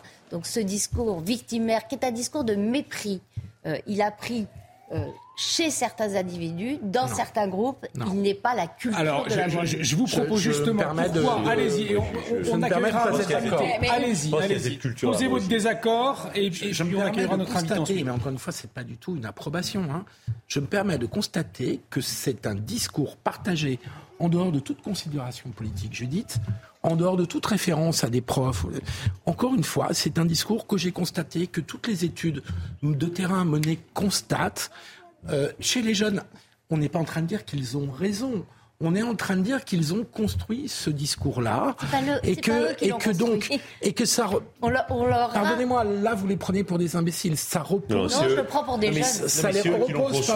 C'est eux qui l'ont entendu. Ça repose aussi sur des vécus. C'est pas du tout pareil. ça repose aussi sur des vécus. Les autres ont véhiculé et ça permet de dire on, ne fait rien pour nous. C'est un discours qu'on leur a servi. Non. et, en, tout cas, on leur permet de casser des, magasins encore visiblement à, écouter euh, Jean-Luc Mélenchon. Pour parler euh, de la violence de, ces, de, cette d'une petite partie de cette, jeunesse, je vous propose euh, d'accueillir Nouroudine Abouloussen, président de l'association Laissez-les servir. Bonsoir, euh, merci euh, d'être en liaison avec nous. Alors, vous êtes un ancien officier de l'armée de terre. Aujourd'hui, vous encadrez des jeunes des quartiers réputés difficiles, notamment en vous inspirant des, des valeurs de l'armée. Alors, pour commencer, on le disait, on le voit des émeutiers très jeunes, des mineurs entre 13 et 18 ans. Euh, vous qui les connaissez, les côtoyez, ces jeunes, comment est-ce que vous, vous expliquez les émeutes, les émeutes auxquelles nous, assistons euh, depuis trois jours? Euh, bonsoir, bonsoir tout le monde. J'ai entendu, j'ai suivi un peu l'émission depuis tout à l'heure et il y a deux, trois points que j'aimerais très rapidement développer. Mais tout d'abord, Comment on explique ça? Vous savez, euh, on n'a rien appris euh, depuis 2005. On a mis beaucoup de, beaucoup de moyens. Euh, en fait, je veux faire une métaphore. on s'est dit, il faut, il faut absolument mettre des moyens. On va acheter une Ferrari, mais en fait, on a pris des 4L et on a mis des autocollants dessus. Qu'est-ce qu'on a fait? On n'a pas, on n'a pas touché à cette génération de jeunes, on leur a pas appris euh, la citoyenneté, le civisme, on leur, on leur a pas inculqué le savoir-vivre, la cohésion nationale, l'amour de la patrie. Euh, parce que ce que nous voyons aujourd'hui, c'est une haine, haine de l'autre, haine de la soif d'exister, mais dans une sphère qui n'est pas euh, la nôtre, le quotidien. Je vous et, quand, vous dites on, pardonnez-moi, quand vous dites on, vous, vous, vous pensez à qui? Ben, euh, l'État, euh, les politiques, les, euh, les, les, politiques locales.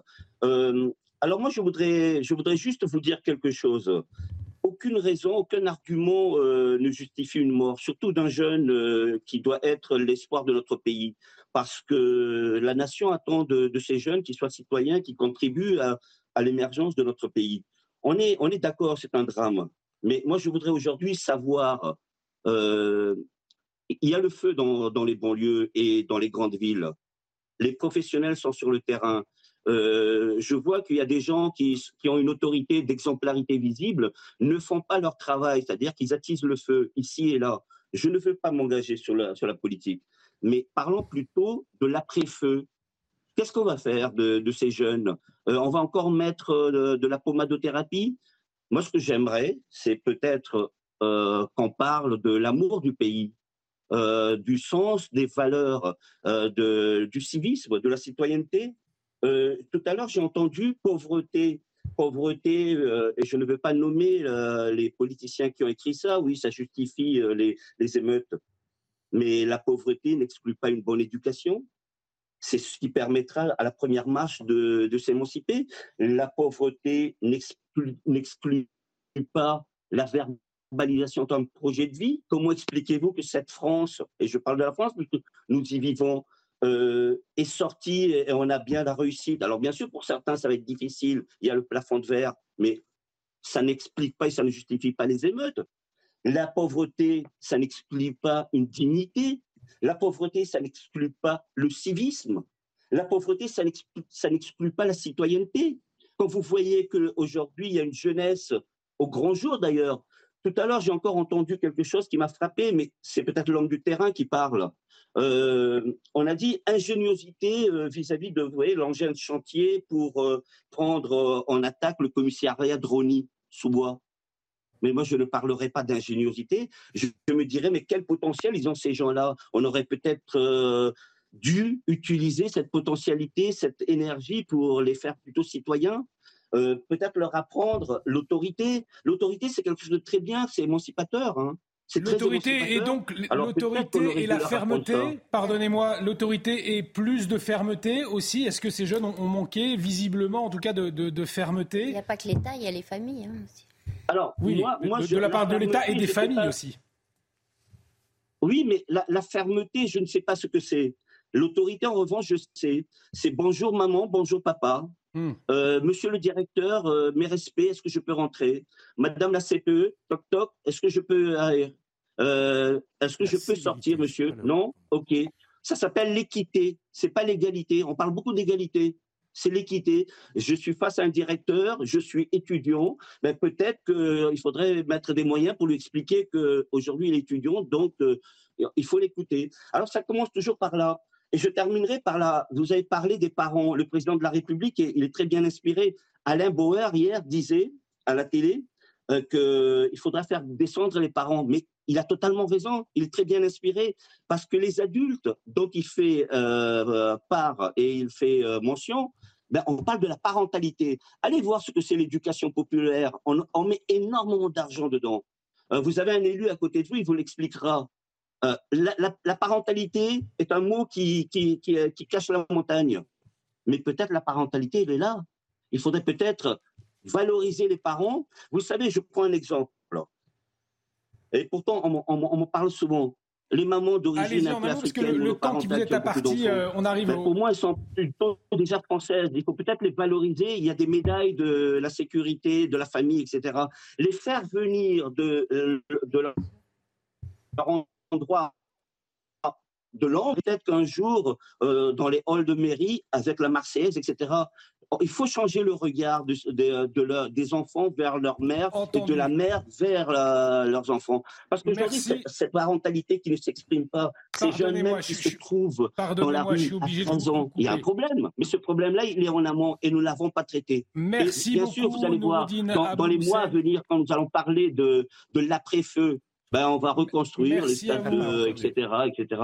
Merci à vous. Pardonnez-moi, on, doit retrouver Trina Magdine pour faire un point sur les dernières actualités. En tout cas, un, grand merci euh, d'avoir euh, témoigné sur notre antenne ce soir. Merci Nouroudine Abou, Et je rappelle, vous êtes euh, le fondateur et président de l'association Laissez-les servir. Il est 22h40, passé de 3 minutes. On a un petit peu perdu de temps pour faire un point sur les dernières informations. C'est avec vous, Trina Magdine. À vous, Trina. Après la marche blanche, les obsèques de Naël se tiendront demain. Le jeune homme de 17 ans a été tué à Nanterre mardi par un tir policier après un refus d'obtempérer, ce qui a provoqué de nombreuses émeutes depuis dans toute la France. Le maire de Nanterre a apporté son soutien à la famille de la victime. Des émeutes ont éclaté ce vendredi dans le centre-ville de Strasbourg. Un magasin Apple a été vandalisé et pillé en plein jour. D'après les premiers éléments, une cinquantaine d'individus sont entrés et ont emporté tous les téléphones qui étaient exposés. Au moins 11 personnes ont été interpellées selon le ministère de l'Intérieur. Et puis Éric Dupont-Moretti demande une réponse pénale rapide, ferme et systématique à l'encontre des auteurs des violences urbaines, y compris à l'égard des mineurs et de leurs parents. Le garde des Sceaux a rappelé la possibilité de contrôler les identités et les véhicules, même en l'absence de comportements suspects. Merci à vous, euh, Trina Magdine, pour euh, ces dernières informations. Et je vous le disais, situation euh, très tendue à Marseille en ce moment avec des violences, des pillages qui ont eu lieu, 80 interpellations, mais également d'autres informations qui vous parviennent à l'instant, Jean-Christophe Couvi. Oui, je suis le journaliste là. Non, non, j'ai mes collègues qui me font remonter effectivement que, à Marseille, dans le troisième arrondissement, il y a des, des habitations de pompiers qui sont fait saccager. Et donc, euh, on a une interpellation, on se dit, mais quand on s'en prend aux pompiers, là, on n'est plus dans, le, dans, dans, la vengeance du jeune Naël, là, c'est vraiment autre chose, c'est vraiment du n'importe quoi, parce qu'en fait, c'est tout ce qui ressemble, j'allais dire, effectivement, à l'État. Euh, euh, et encore une fois, les pompiers, ils y sont vraiment pour rien, et leur famille encore moins. Voilà, donc c'est une information, effectivement, qui sera vérifiée. On y verra un peu plus clair demain. Mais nous, ça nous choque beaucoup aussi. Et on voit bien qu'il n'y a pas de. Voilà, c'est un amalgame de tout, en fait. Et, et c'est pas qu'une partie qui est visée, c'est tout le monde. Et, c'est moi, ça m'interpelle beaucoup, ça, d'attaquer des pompiers. Et vous lisiez euh, information également, euh, assurément, à, vérifier concernant euh, ces, pompiers qui auraient été pris à partie à, Marseille, situation très tendue, Karim Abric. Et on le voit effectivement, les, les pompiers très mobilisés pour éteindre les, les, différents feux. Ils étaient très nombreux, notamment hier soir. Et pourtant, les pompiers, eux aussi, pris à partie et c'est là où on marche complètement sur la tête et on ne comprend plus rien. Oui, c'est ça. Puis on voit que ça n'a plus aucun rapport maintenant avec euh, une justice pour Naël. Hein. Été un peu le, slogan, la justice pour Naël.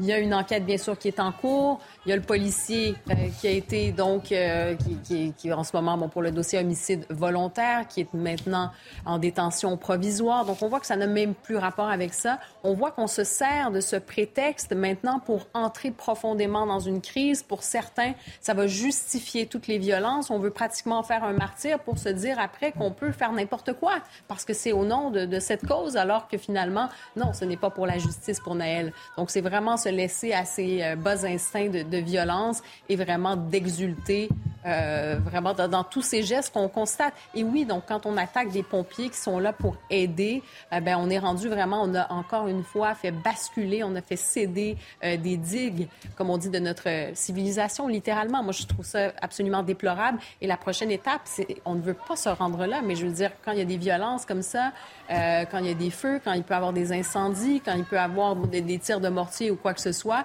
il peut avoir des blessés très graves, il peut même avoir des, des morts. Donc, ça va être ça la justice pour Naël, finalement, que, que quelqu'un euh, en finisse par payer de sa vie. Donc moi, je trouve ça très inquiétant et effectivement, euh, cette contagion qu'on voit un petit peu partout à travers le pays. Et vous le voyez sur ces images euh, en direct du côté de, de Châtelet, cette situation très tendue à Paris, François Bupponi. Non, pour, pour, aller dans le même sens. Le, le, le problème, c'est qu'effectivement, il y a une partie de la jeunesse maintenant qui dit on est discriminé, on vit dans ces quartiers, euh, on ne nous considère pas, on ne nous considère pas comme des Français. Et lorsqu'il y a un événement comme la mort du jeune eh bien, c'est l'excuse pour dire, ben voilà, on a le droit, maintenant, un, de se venger, deux, de se servir. Parce que de toute façon, on nous est redevable, on nous doit quelque chose. Et donc, on a le droit de le prendre. Parce qu'en fait, c'est à nous, on ne nous l'a jamais donné, donc on va le prendre par nous-mêmes.